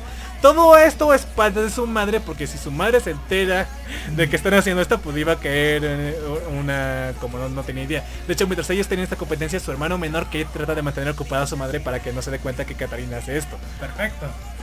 El problema es que en estas competiciones, este, eh, estas visitas que llega hacia el príncipe Alan, se pues, empieza a encañar con Catarina porque se lleva bien con ella, ¿no? Se ro- bromean y todo así. Llega y de repente se cuenta con su hermano, el príncipe Yordo, y dice, ¿qué haces tú aquí? ¿Qué hago yo aquí? Es mi prometida, imbécil, ¿qué haces tú aquí? ¿Qué? ¿Tu prometida? Sí, ah, Imposible. sí. Y pues él agarra y se siente solo que, oh no, otra vez fui superado por mi hermano, no. Y echa a, a Catarina diciendo, ¿sabes qué? Tengo nuestra última competencia definitiva y una vez por todas. Sin embargo, en esta ocasión Catarina cambió largas porque como ya no puede estarse poniendo en peligro de andar subiendo árboles, dice, pues sabes qué, toquemos eh, el piano. Me están enseñando y vamos a ver quién toca mejor el piano. Catarina toca una canción medio cutre que más o menos le sale bien y en el anime queda mejor como que toca una canción Estrellita, ¿dónde Sí, vas? haz de cuenta que Catarina toca Estrellita y este Alan toca la quinta sinfonía de Beethoven. Literal, entonces todos se quedan que wow, increíble, eres un genial, no tenía idea de que eras tan bueno tocando música, eres impresionante. Incluso recibe elogios de su propio hermano gemelo, que nunca le había dado jamás algo, alguno. Dice, no, todos ustedes me tienen lástima, me voy a echar a correr porque solo no quiero su maldita lástima. Ah, finalmente gané, pero mis inseguridades me hacen perder. Adiós. Y pues cómo se enamora él sin saberlo de Catarina. Porque digo sin saberlo porque nunca se da cuenta de sus sentimientos. Pues literalmente es porque en una ocasión, en esa misma ocasión que Catarina va tras él, le dice, no, pues es que no sé por qué te sientes tan acomplejado, cada quien es bueno en alguna de las cosas. Eh, todos tenemos eh, debilidades y habilidades. Sí, tu hermano es más guapo, más listo, eh, experto en política, esgrima, eh, diplomacia. Y míralo, es increíble. Es increíble, tiene todas muertas. Exacto, él no tiene ningún defecto, él puede hacer todo mejor que yo. No, él tiene una debilidad. ¿Cómo que tiene debilidad? Sí, tiene debilidad. Te muestra la debilidad, señor príncipe Alan. Y pues dice, pues va, vamos a ver si realmente existe una debilidad para este hermano perfecto que tengo. Resulta que en una ocasión cuando Catarina estaba agarrando y así labrando la tierra, de repente salió una serpiente de esas que no muere, no era venenosa realmente. Una víbora. Y el príncipe Yordo, en lugar de tratar de salvar galantemente a su mujer, se echó a correr. Porque el Giordo Giovanna tiene una debilidad. Y bueno, pues ella a partir de esto trató de explotar esa habilidad y empieza a construir serpientes de juguete para que si el príncipe Alan, eh, perdón, el príncipe Yordo, su prometido, quiere matarla con espadazos en el futuro, él va a ella va a aventar una serpiente hacia él y se va a echar a correr. ah, técnica de escape suprema. Y literalmente se pone a practicar a aventar serpientes con el vestido puesto. Ah, es muy lista. Bueno, resulta que se esconden en un lugar, ven que el príncipe Yordo llega eh, y detrás de los arbustos, Catarina avienta la serpiente y pues nada más ve como Yordo dice, ¡ah, serpiente! Y, nada más ve como Alan se queda con cara que, no puedo creerlo, mi hermano perfecto, le teme una puta serpiente. Ah, ok, eh, sin embargo el príncipe, su prometido, no lo iba a dejar así, dice, ah, con que me estás aventando esto, ¿eh? Debería decirle a debería pasar a saludar a tu madre y contarle todo lo que ha pasado entre mi hermano y tú. Sí, es lo que voy a hacer. Catarina se recibe un regaño gigantesco, trata de suplicarle que por favor no lo haga, aún así Jordan es un príncipe sádico que se venga de cualquier cosa que le hagan y pues nada más Alan se está partiendo de risa de todo de haber visto esto. A partir de este momento a diferencia del juego, finalmente Jordo y Alan tienen una relación de hermanos saludable. Dice, ¿en serio le tienes miedo a las serpientes? O sea, no es que no le tenga miedo a las serpientes, es no que confío en ellos. es que no confío en ellas. Míralas esos ojos. you. Dice, ¿y qué otras cosas no puedes manejar? Bueno, no puedo manejar la que va a ser la- mi prometida. Dice, ja, ja, ja, sí, es genial. Ah, no, tienes una buena chica, ¿eh? Dice, oye, recuerda que es mi prometida. No vayas a intentar hacer nada. Pues claro que sé que es tu prometida. claro. No, Alan dice, "Mm, ¿por qué querría hacer algo? Bueno, ay, qué bueno que eres medio pendejo, pero está chido. Entonces Alan nunca se va a dar cuenta de sus sentimientos hasta que pase un evento que en la academia donde literalmente está en peligro de muerte y pues al darse cuenta que podía perder literalmente a Catarina para siempre, se da cuenta que, ¿cómo es que me doy cuenta cuando se está muriendo que realmente le ha amado todos estos años? Porque eres imbécil. Y bueno, no solo eso, si ves que está prometido con Maya Hunt, la chica que te mostré de, de vestido amarillo, pues ella se da cuenta de que Alan está enamorado de ella y trata de hacer todo lo posible para que este tipo no que se dé cuenta de sus sentimientos. Es una conspiración para que nadie se quede con ella y que ella llevársela para sí misma. De hecho, todos tienen sus propios planes para que este matrimonio entre Giordo y Catarina no se dé. Al final todo va a terminar como una especie de boda sangrienta donde esta Catarina va a estar por sobre los cuerpos de los demás. Sí, entonces por ejemplo, Maria Hunt quiere agarrar y escapar a... De hecho ha hecho un plan muy bien pensado de los... Viendo los itinerarios de barcos para irse a un reino muy lejano. Eh, tiene habilidades empresariales para poner su propio negocio de, venta, de vender ropa. Y eso es lo que se va a ir con Catarina para irse muy lejos de las alcances del príncipe Jordo y que puedan vivir felices lesbianicamente. Lesbiánicamente, ese comentario me gusta. Pero bueno, caballero, queda un personaje al menos, o al menos... Sí, el protagonista principal, María. María, caballero, el, pers- el prota, el la personaje principal, la, La que- waifu de waifus. La antagonista de Catarina, la que estaba destinada a ser su enemiga acérrima. Ella.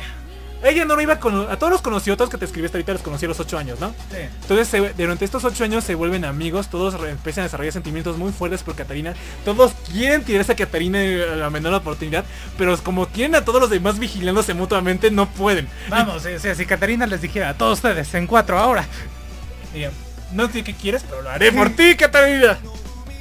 Y a, este- los 15 años todos los habitantes del reino están obligados a ir a la misma academia mágica. Como no hay muchos dotados de magia, aunque, sigas una miedita de magia, tienes que ir a este lugar. Los que salen de esta academia de magia tienen automáticamente su, una posición social bien ganada en el reino, ya sea como administrativos o como un alto puesto, ¿vale? Muy bien. Y no discriminas si eres plebeyo o eres un noble. Normalmente solamente vienen los nobles porque solo los que tienen sangre noble son los que suelen ser magia. Pero hay veces en las que las nobles que tuvieron hijos de prostitutas, que no tuvieron hijos con magia, pues eh, pasaron una generación su semilla y la otra y la otra y se salta generaciones y de repente una nace con magia. Y este fue el caso de María Campbell. De hecho su historia de trasfondo está bastante triste y no la dice mucho en el anime. Sí, la rubia. La rubia buena onda que parece que no rompe un plato. Ah, ¿quién dice que no? No lo hace. En fin, mira, Rompen las tijeras. ella vivía feliz con su familia, con su papá y su mamá. Tenía una casita en el campo, vivían felices todo el tiempo. Sin embargo, cuando esta niña desarrolló una magia de luz, eh, accidentalmente al curar a un niño que se había lastimado, pues de la nada todo el pueblo empieza a meter chismes de que... Y la esposa del minero le puso el cuerno con un noble. Encima la niña no se parece a su papá, se parece a su mamá. Entonces durante todo ese tiempo podía sospecharse de que él no se hubiera dado cuenta. Entonces al principio el señor le decía, no, no te preocupes, mujer, ya sé que nunca me pusiste el cuerno.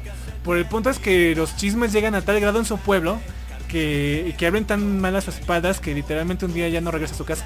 Y deja a sus dos, a su esposa y a su hija vivir solas, literalmente.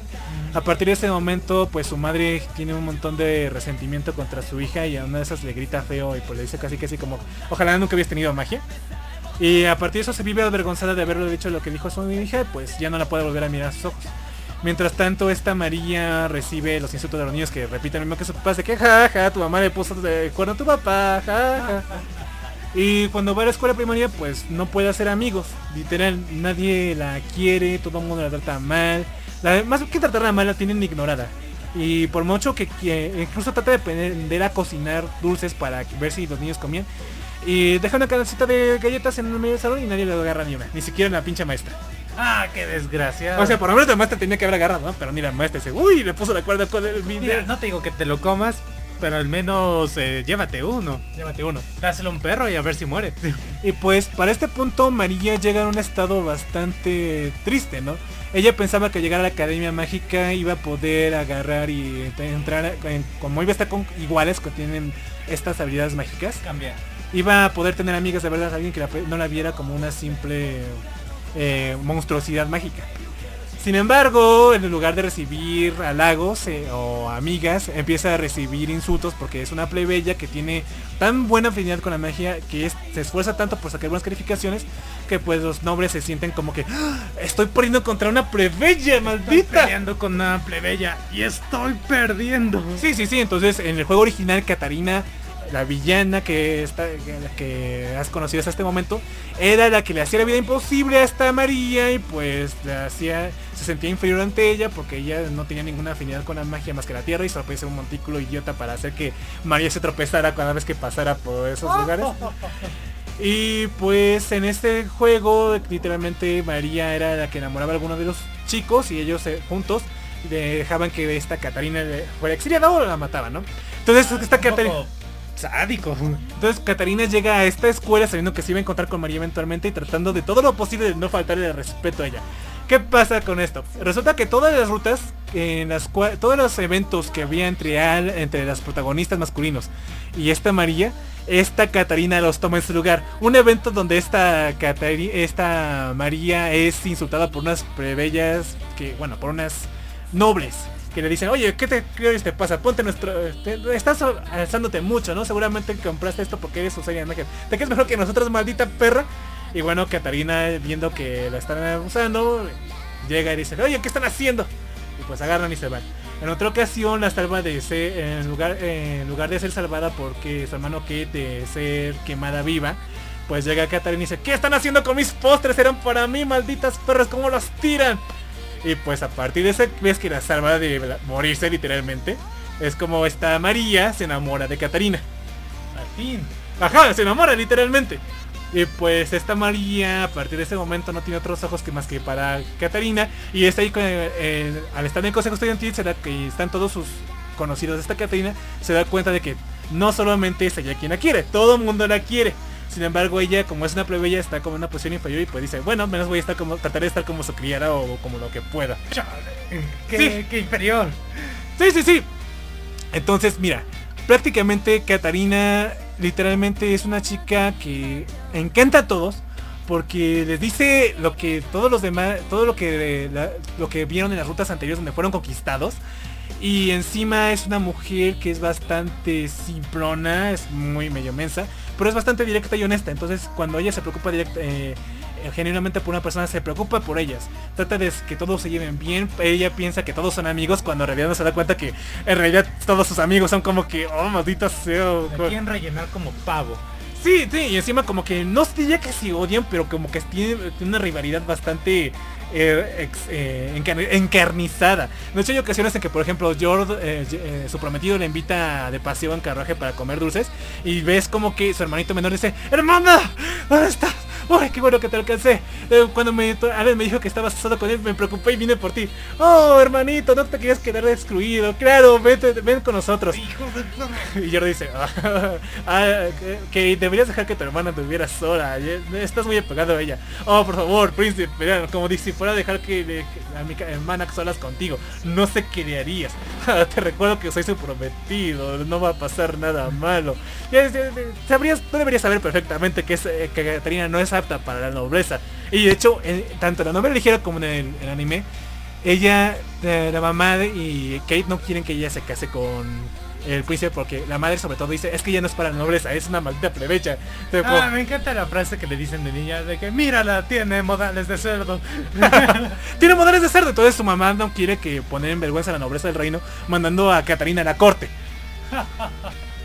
Entonces es ahí donde todos estos protagonistas van a tratar de ganarse el afecto de Catarina mientras mantienen una buena ah, amistad, una pseudo amistad entre ellas. A ver, a ver, no es en teoría el que debería ganar es Giordo porque técnicamente tiene un compromiso. Debería, pero el problema es que cuando tienes a, un, a cuatro nobles poderosos co- conspirando activamente contra él, pues mm, está difícil incluso para el tercer príncipe.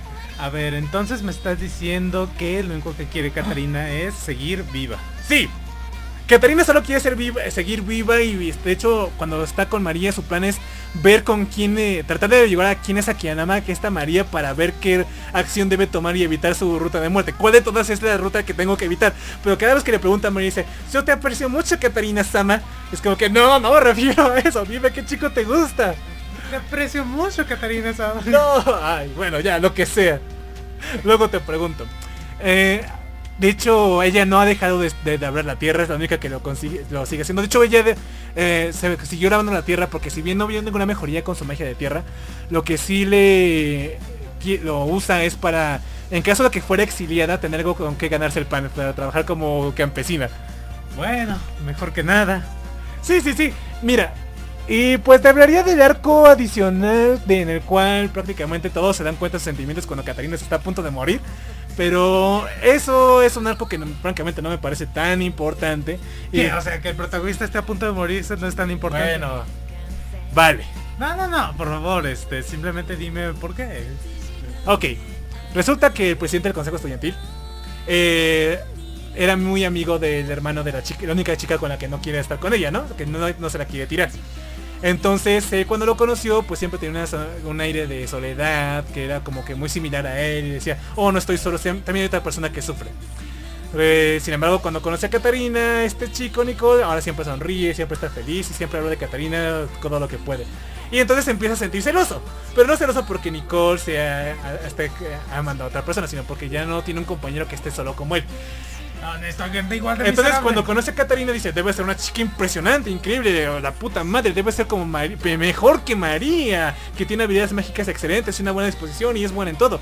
Y cuando conoce a Catarina ve una chica simplona, que es medio pendeja, que eh, come demasiado, come como cerdo, pues sí. Ah, mi pregunta aquí es, ¿cómo es que no ha desarrollado diabetes? ¿O tiene medicamentos mágicos? Magia, magia Pokémon. Excelente. ¿Y por qué no es gorda?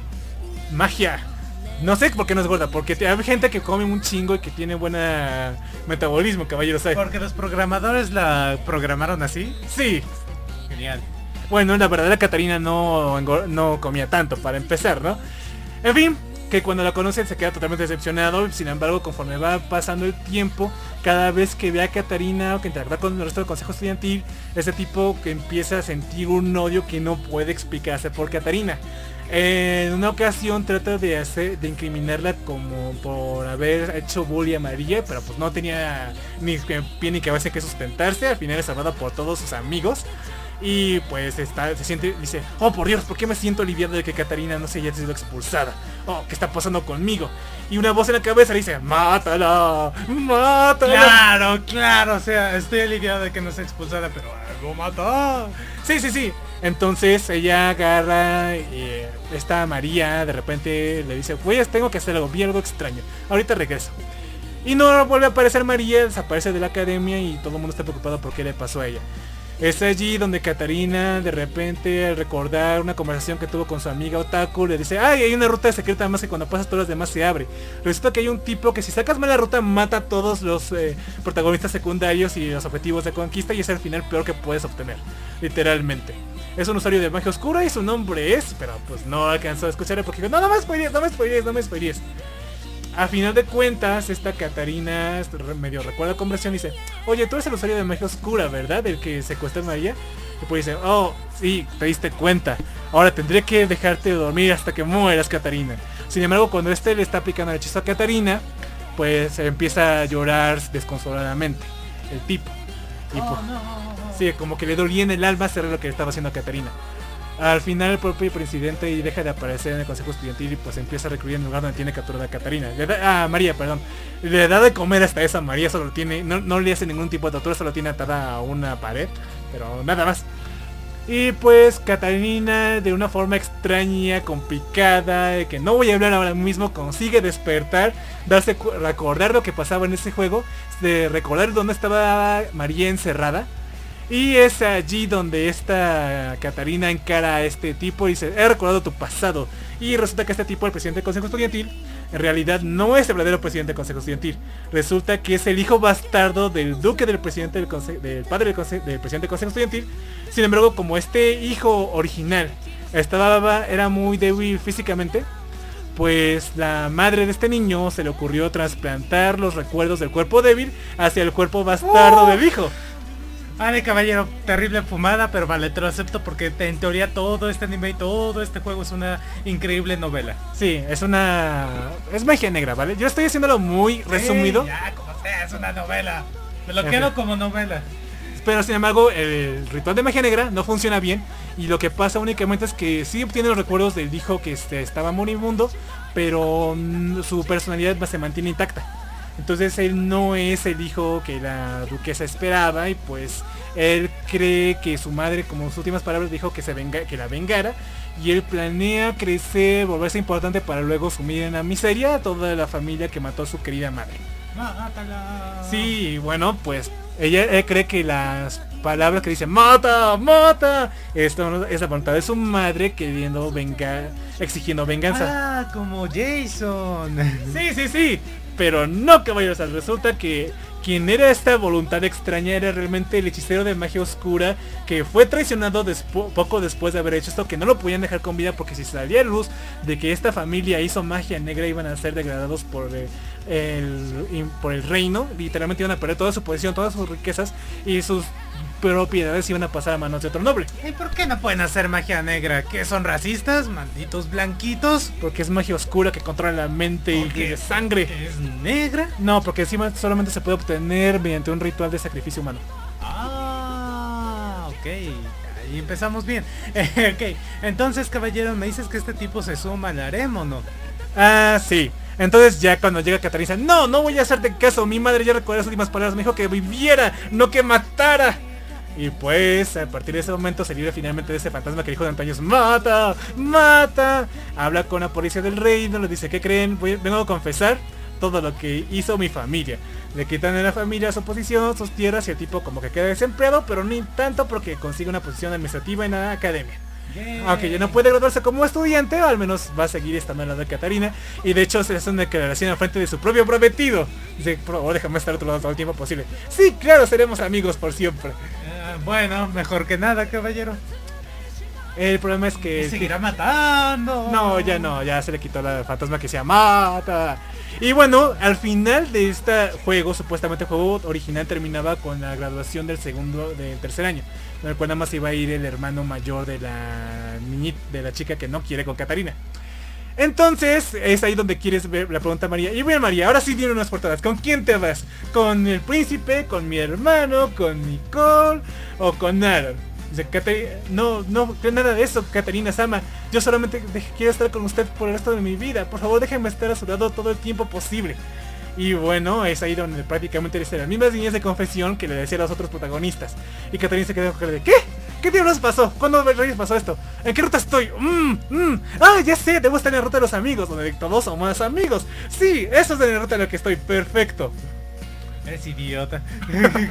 Por eso todo mundo la apoda Bacarina. Y no solo eso, tan Bacarina es, tan vaca es, tan mensa es, que cuando me, eh, todos los demás escuchan que María se le acaba de confesar a Catarina, dicen, no, yo también, no te lo puedes quedar para ti sola, María, yo también quiero estar con usted todo el resto de mi vida. Y yo, y yo, y yo, y yo. Y el príncipe Gerardo su prometido con cara de que... Maldita sea, tengo que decirlo, tengo que este, recordarles que es mi prometida. Oh, vamos, no vas a mantener ese compromiso. No pienso romper ese compromiso. Es como que entre... Entonces Catarina tiene una alta demanda y entre más alto se le manda un producto, eh, más se eleva su valor y pues todo el mundo tiene sobrevalorada. Pero es algo que no se dan cuenta. Y a lo mejor entre sus familias nobles sí vale mucho porque es una noble que no tiene parangón. No hay ningún otro noble que se comporte como Catarina. Tan honesta, tan genuina, tan sin dobles intenciones. Es todo lo bueno que tiene, que es muy divertida, nadie se aburre con ella, pero pues fuera de eso, pues prácticamente todos la tienen en que todos están encantados por ella. Muy bien, caballero, pero al menos ya tuvo final esto. No. Mire, caballeros, ahí, de esta novela ligera, o sea, si podemos ver como el final, como una historia co- autoconclusiva, sería la, primer- la primera y segunda novela. Si ves la primera y segunda novela, pues ok, genial, listo, ya me terminé esta historia. Qué lindo, se fue con el final de amistad, que genial, todos van a valer madre al final, pero bueno, no me importa. Ok. Y si ves la primera temporada sería exactamente lo mismo, todos terminan con la ruta de amigos. Sin embargo, hasta la fecha han salido nueve novelas. A la puta mierda. No sé qué tanto le puede sacar a esta cosa. Ya Catarina ya no va a tener información de su videojuego. Está entrando en terrenos desconocidos. Ya no puede depender de conocimiento ventajoso. Y no puede hacer gran cosa. De hecho, en la siguiente novela ligera que seguía, sí está viendo cómo Reyes puede hacerle para, hacerse para librarse de compromiso con este Yordo. Y pues se le va a ocurrir trabajar en el ministerio para que no le manden luego luego al castillo. Entonces eso es como todo el mundo lo está apoyando porque dice, sí hermano, huye mientras puedas. Y pues Alan no la va, eh, su prometido no la va a dejar andar como pueda. Mira, hay otra spin-off que salió. De hecho, la primera vez que yo me encontré con este obra de Catarina es mediante un manga que fue lo que me encandiló y me fue me leí la novela ligera y de ahí me vi el anime pero sin embargo hay otro spin-off en el cual Katarina no recuerda no no tienes recuerdos de su vida pasada cuando es una niña sino cuando está abusando de esta María en pleno bullying. Y entonces cuando llega en ese momento ya todas sus relaciones no están construidas y todo el mundo la odia. Solamente tiene sus matonas que están alrededor de ella como amigas. Entonces lo primero que dice perdón se, se pone en doguez y dice perdón no lo voy a volver a hacer vámonos de aquí el problema es que a partir de este momento todas las amigas matonas ya van a como que van a estarse alejando de Catarina y pues como todavía tienen recuerdos de la Catarina y las amigas que hizo y por qué se quedaron con ella y lo que les dijo pues ahora va a empezar a tener las eh, reconstruir relaciones que tenía en, en la ruta original donde Catarina llegó más joven y va además a tener sus amistades con las matonas. Entonces ahora van a ser, además del, del núcleo que tenía, de donde todos se fueron enamorando de Catarina, van a meterse las matonas en este spin-off. Y de hecho la razón por la que las matonas siguen a Catarina es porque todas se sentían inferiores al tratar de esforzarse con AMG que al ver que no tenía eh, ningún tipo de progreso, se sentían intimidadas, bueno, intimidadas no, se sentían inferiores a María porque ella sin hacer gran cosa parecía que todo se le daba bien. Y sin embargo cuando Catarina dice, ¿saben qué? Todos somos nobles, hay que mostrar orgullo. Pues síguenme, cabrones. Entonces por eso siguieron a, Cat- a Catarina, porque ella les mostraba que no importaba que no fueran buenas con magia, simplemente que mantuvieran su orgullo como noble. Increíble, caballero, increíble. ¿Cuántas calens le tienes que poner a este anime? Mira, es muy divertido, está muy bien adaptado. La verdad, da gusto cuando alguien adapta correctamente las cosas y no se va por las ramas. Yoyos. Como yo, yo, Bizarre Adventure, Vento, Vento Aureo, ¿vale? No como Tate que se fueron, hicieron lo que quisieron con esa obra. Y si no te, y no te voy a decir que aquí no tienen el episodio relleno. De hecho le pusieron dos que no estaban en la obra original. No le cambian la ruta, no le no hacen que la historia sea inferior. Pero simple y sencillamente se tenían que alargar este anime y como que para la historia, la primera y segunda novela no daban para los 12 capítulos. Tuvieron que meter un episodio donde hacían un examen y un episodio donde son secuestrados por un libro. Todo el episodio es medio me, pero bueno, ahí andan. En todo caso, la adaptación fue bastante buena, la música está genial, la- las actrices de voces están chidos. Yo diría que le voy a poner un... Un 9, pero Karina, la verdad, si lo vieras, yo creo que sí lo disfrutarías. ¿Le pusiste más que Durarara? No, Durara tiene un 9.2, ¿no? Durarara le pusiste 7.5. Ah, sí, bueno, disfruté más viendo Bacarina que Durará. Aquí comentarios de Psychor diciendo, este es mejor anime. No digo que sea más complejo, porque no es más complejo que Durará, pero por lo menos tiene más sentido que borden tantos personajes y que sean enamorados de Katarina, al lugar de sacar un montón de personajes de todos lados que al final sus historias no van a ningún lado. Muy bien, caballero, entonces, ¿algo más que quieres decir de este anime antes de salir del aire? Ah, cierto, olvidé verlo de la banda chat. Pero es que a ver, tienes que cargar tu teléfono. No, pero aquí solamente habían puesto algo de que hay un videojuego que se parece al de Dark Souls y que justamente postearon este en, eh, bueno, en la zona fronteriza Facebook. Ahí pues más al rato checo y lo descargo. Sí, la verdad está muy, muy entretenido el anime. La novela ligera también está genial. Eh, en- ¿Qué se diferencia de los demás Isekais? Es que pues prácticamente ahora el protagonista no es un otaku masculino que literalmente tiene habilidades o conocimientos o que viene todo overpower. Es una chica otaku que realmente está medio pendeja. De hecho es más pendeja que Subaru. Como caso No, no, no. Kazuma es bastante más inteligente que Katarina, caballero Side. Kazuma se le habría dado mejor estas cosas. Que no tiene ningún talento excepcional más que su ser ella misma. Entonces realmente la forma en la que se dan las situaciones, cómo va haciendo las amistades, pues va, es lo que te engancha a esta serie. Eso sí, debo decir que nació con muchísima suerte en una familia noble, porque si hubiera nacido entre los playas, pues otra cosa habría sido. Pero, en fin. Afortunadamente tiene su conocimiento en los videojuegos, lo cual también te hace que tenga cierta verosimilidad el hecho de que haga las cosas que así como le salen. Y la verdad está bastante bien el anime, yo creo que cualquier persona que lo vea lo puede disfrutar. Excelente caballero, excelente. Estas han sido las sabias palabras de recomendaciones de Psychor. Ya saben, a él le encanta el anime. Y Y a mí no. estas cosas. Muy bien caballero, entonces algo más que, que, que decir antes de irnos. Bueno, ¿Qué sí. va a haber la próxima semana? Quién sabe que sabe terminarás ese anime. Tal vez, ¿por qué tanto anime caballero? Ya van dos semanas de anime. ¿Quién Vamos se te a- ocurre, caballerosa? Yo me encargué de este programa. Literalmente no tuviste que prepararte para Hablemos nada. del papel. El papel de los fluidos en los mopeds. el papel nada más, cómo se crea, desde dónde viene, cuánto se necesita para crear un rollo de papel higiénico. Todo eso, caballero, la increíble y devastadoramente entretenida historia del papel. Una, un artículo que ha estado entre nosotros desde el- la antigüedad. Muy bien, caballeros. eh, Pues ¿Qué va. te dicen ahí en la banda de chat? Me dicen en la banda del chat. Kazuma está rotísimo. Sí, está, se pone a rotar al final, pero es por mérito propio, por uh, sufrir mucho, mucho, mucho para conseguir todas las habilidades que consiguió al final. Entonces ya hubo final de, bueno, Kazuma, de este anime. De. Konosuba sale este año, güey, pero se retrasó por la puta pandemia. Maldita sea, iba a salir en mayo la, la última novela y no ha salido, carajo. Muy mal, caballero, muy mal. Lástima que no sepas cómo se vence al último demonio. No, no lo sé.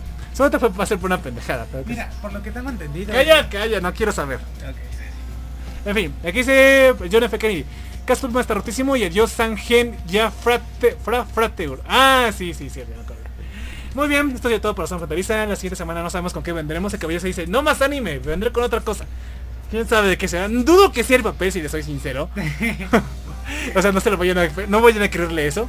Pero gracias a toda la gente. O, o podríamos poner en el podcast eh, la historia del papel ahí como título, pero hablamos de algo completamente diferente como, yo qué sé, la guerra química 2.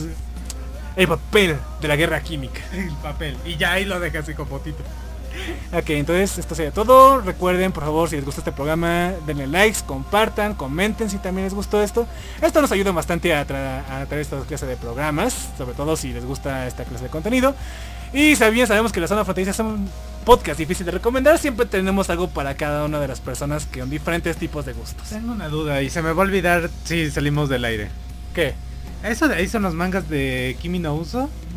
Shigatsu wa, Shigatsu wa Kimi no Uso? Ese. No, esa es una que se Classroom. Ah, es que te iba a preguntar cómo podían ser tantos volúmenes. No, los de Shigatsu están hasta allá. Pues no los ¿Y, puedes ¿Y ver. es exactamente igual al anime? Mm, está mejor el anime. Increíble, porque puedes oír la música. Sí, claro que sí, ¿qué esperabas? Maravilloso, maravilloso caballero, todo esto es maravilloso. ¿Qué más te dicen? Morchi dice, ¡buah! Los escuché en formato podcast porque toda esta semana he andado fuera. Entre papeles, clickbait y pandemias, sugiere Anon 6105. Así será, así será, ese será el nuevo título. Y hablamos de algo completamente diferente como la arena. La arena es abundante y enorme en el League of Legends. Sí, eh, quién sabe, ya veremos de qué veremos. La verdad no sabemos. Esto sería todo. El alma tené, buenas noches, Jané.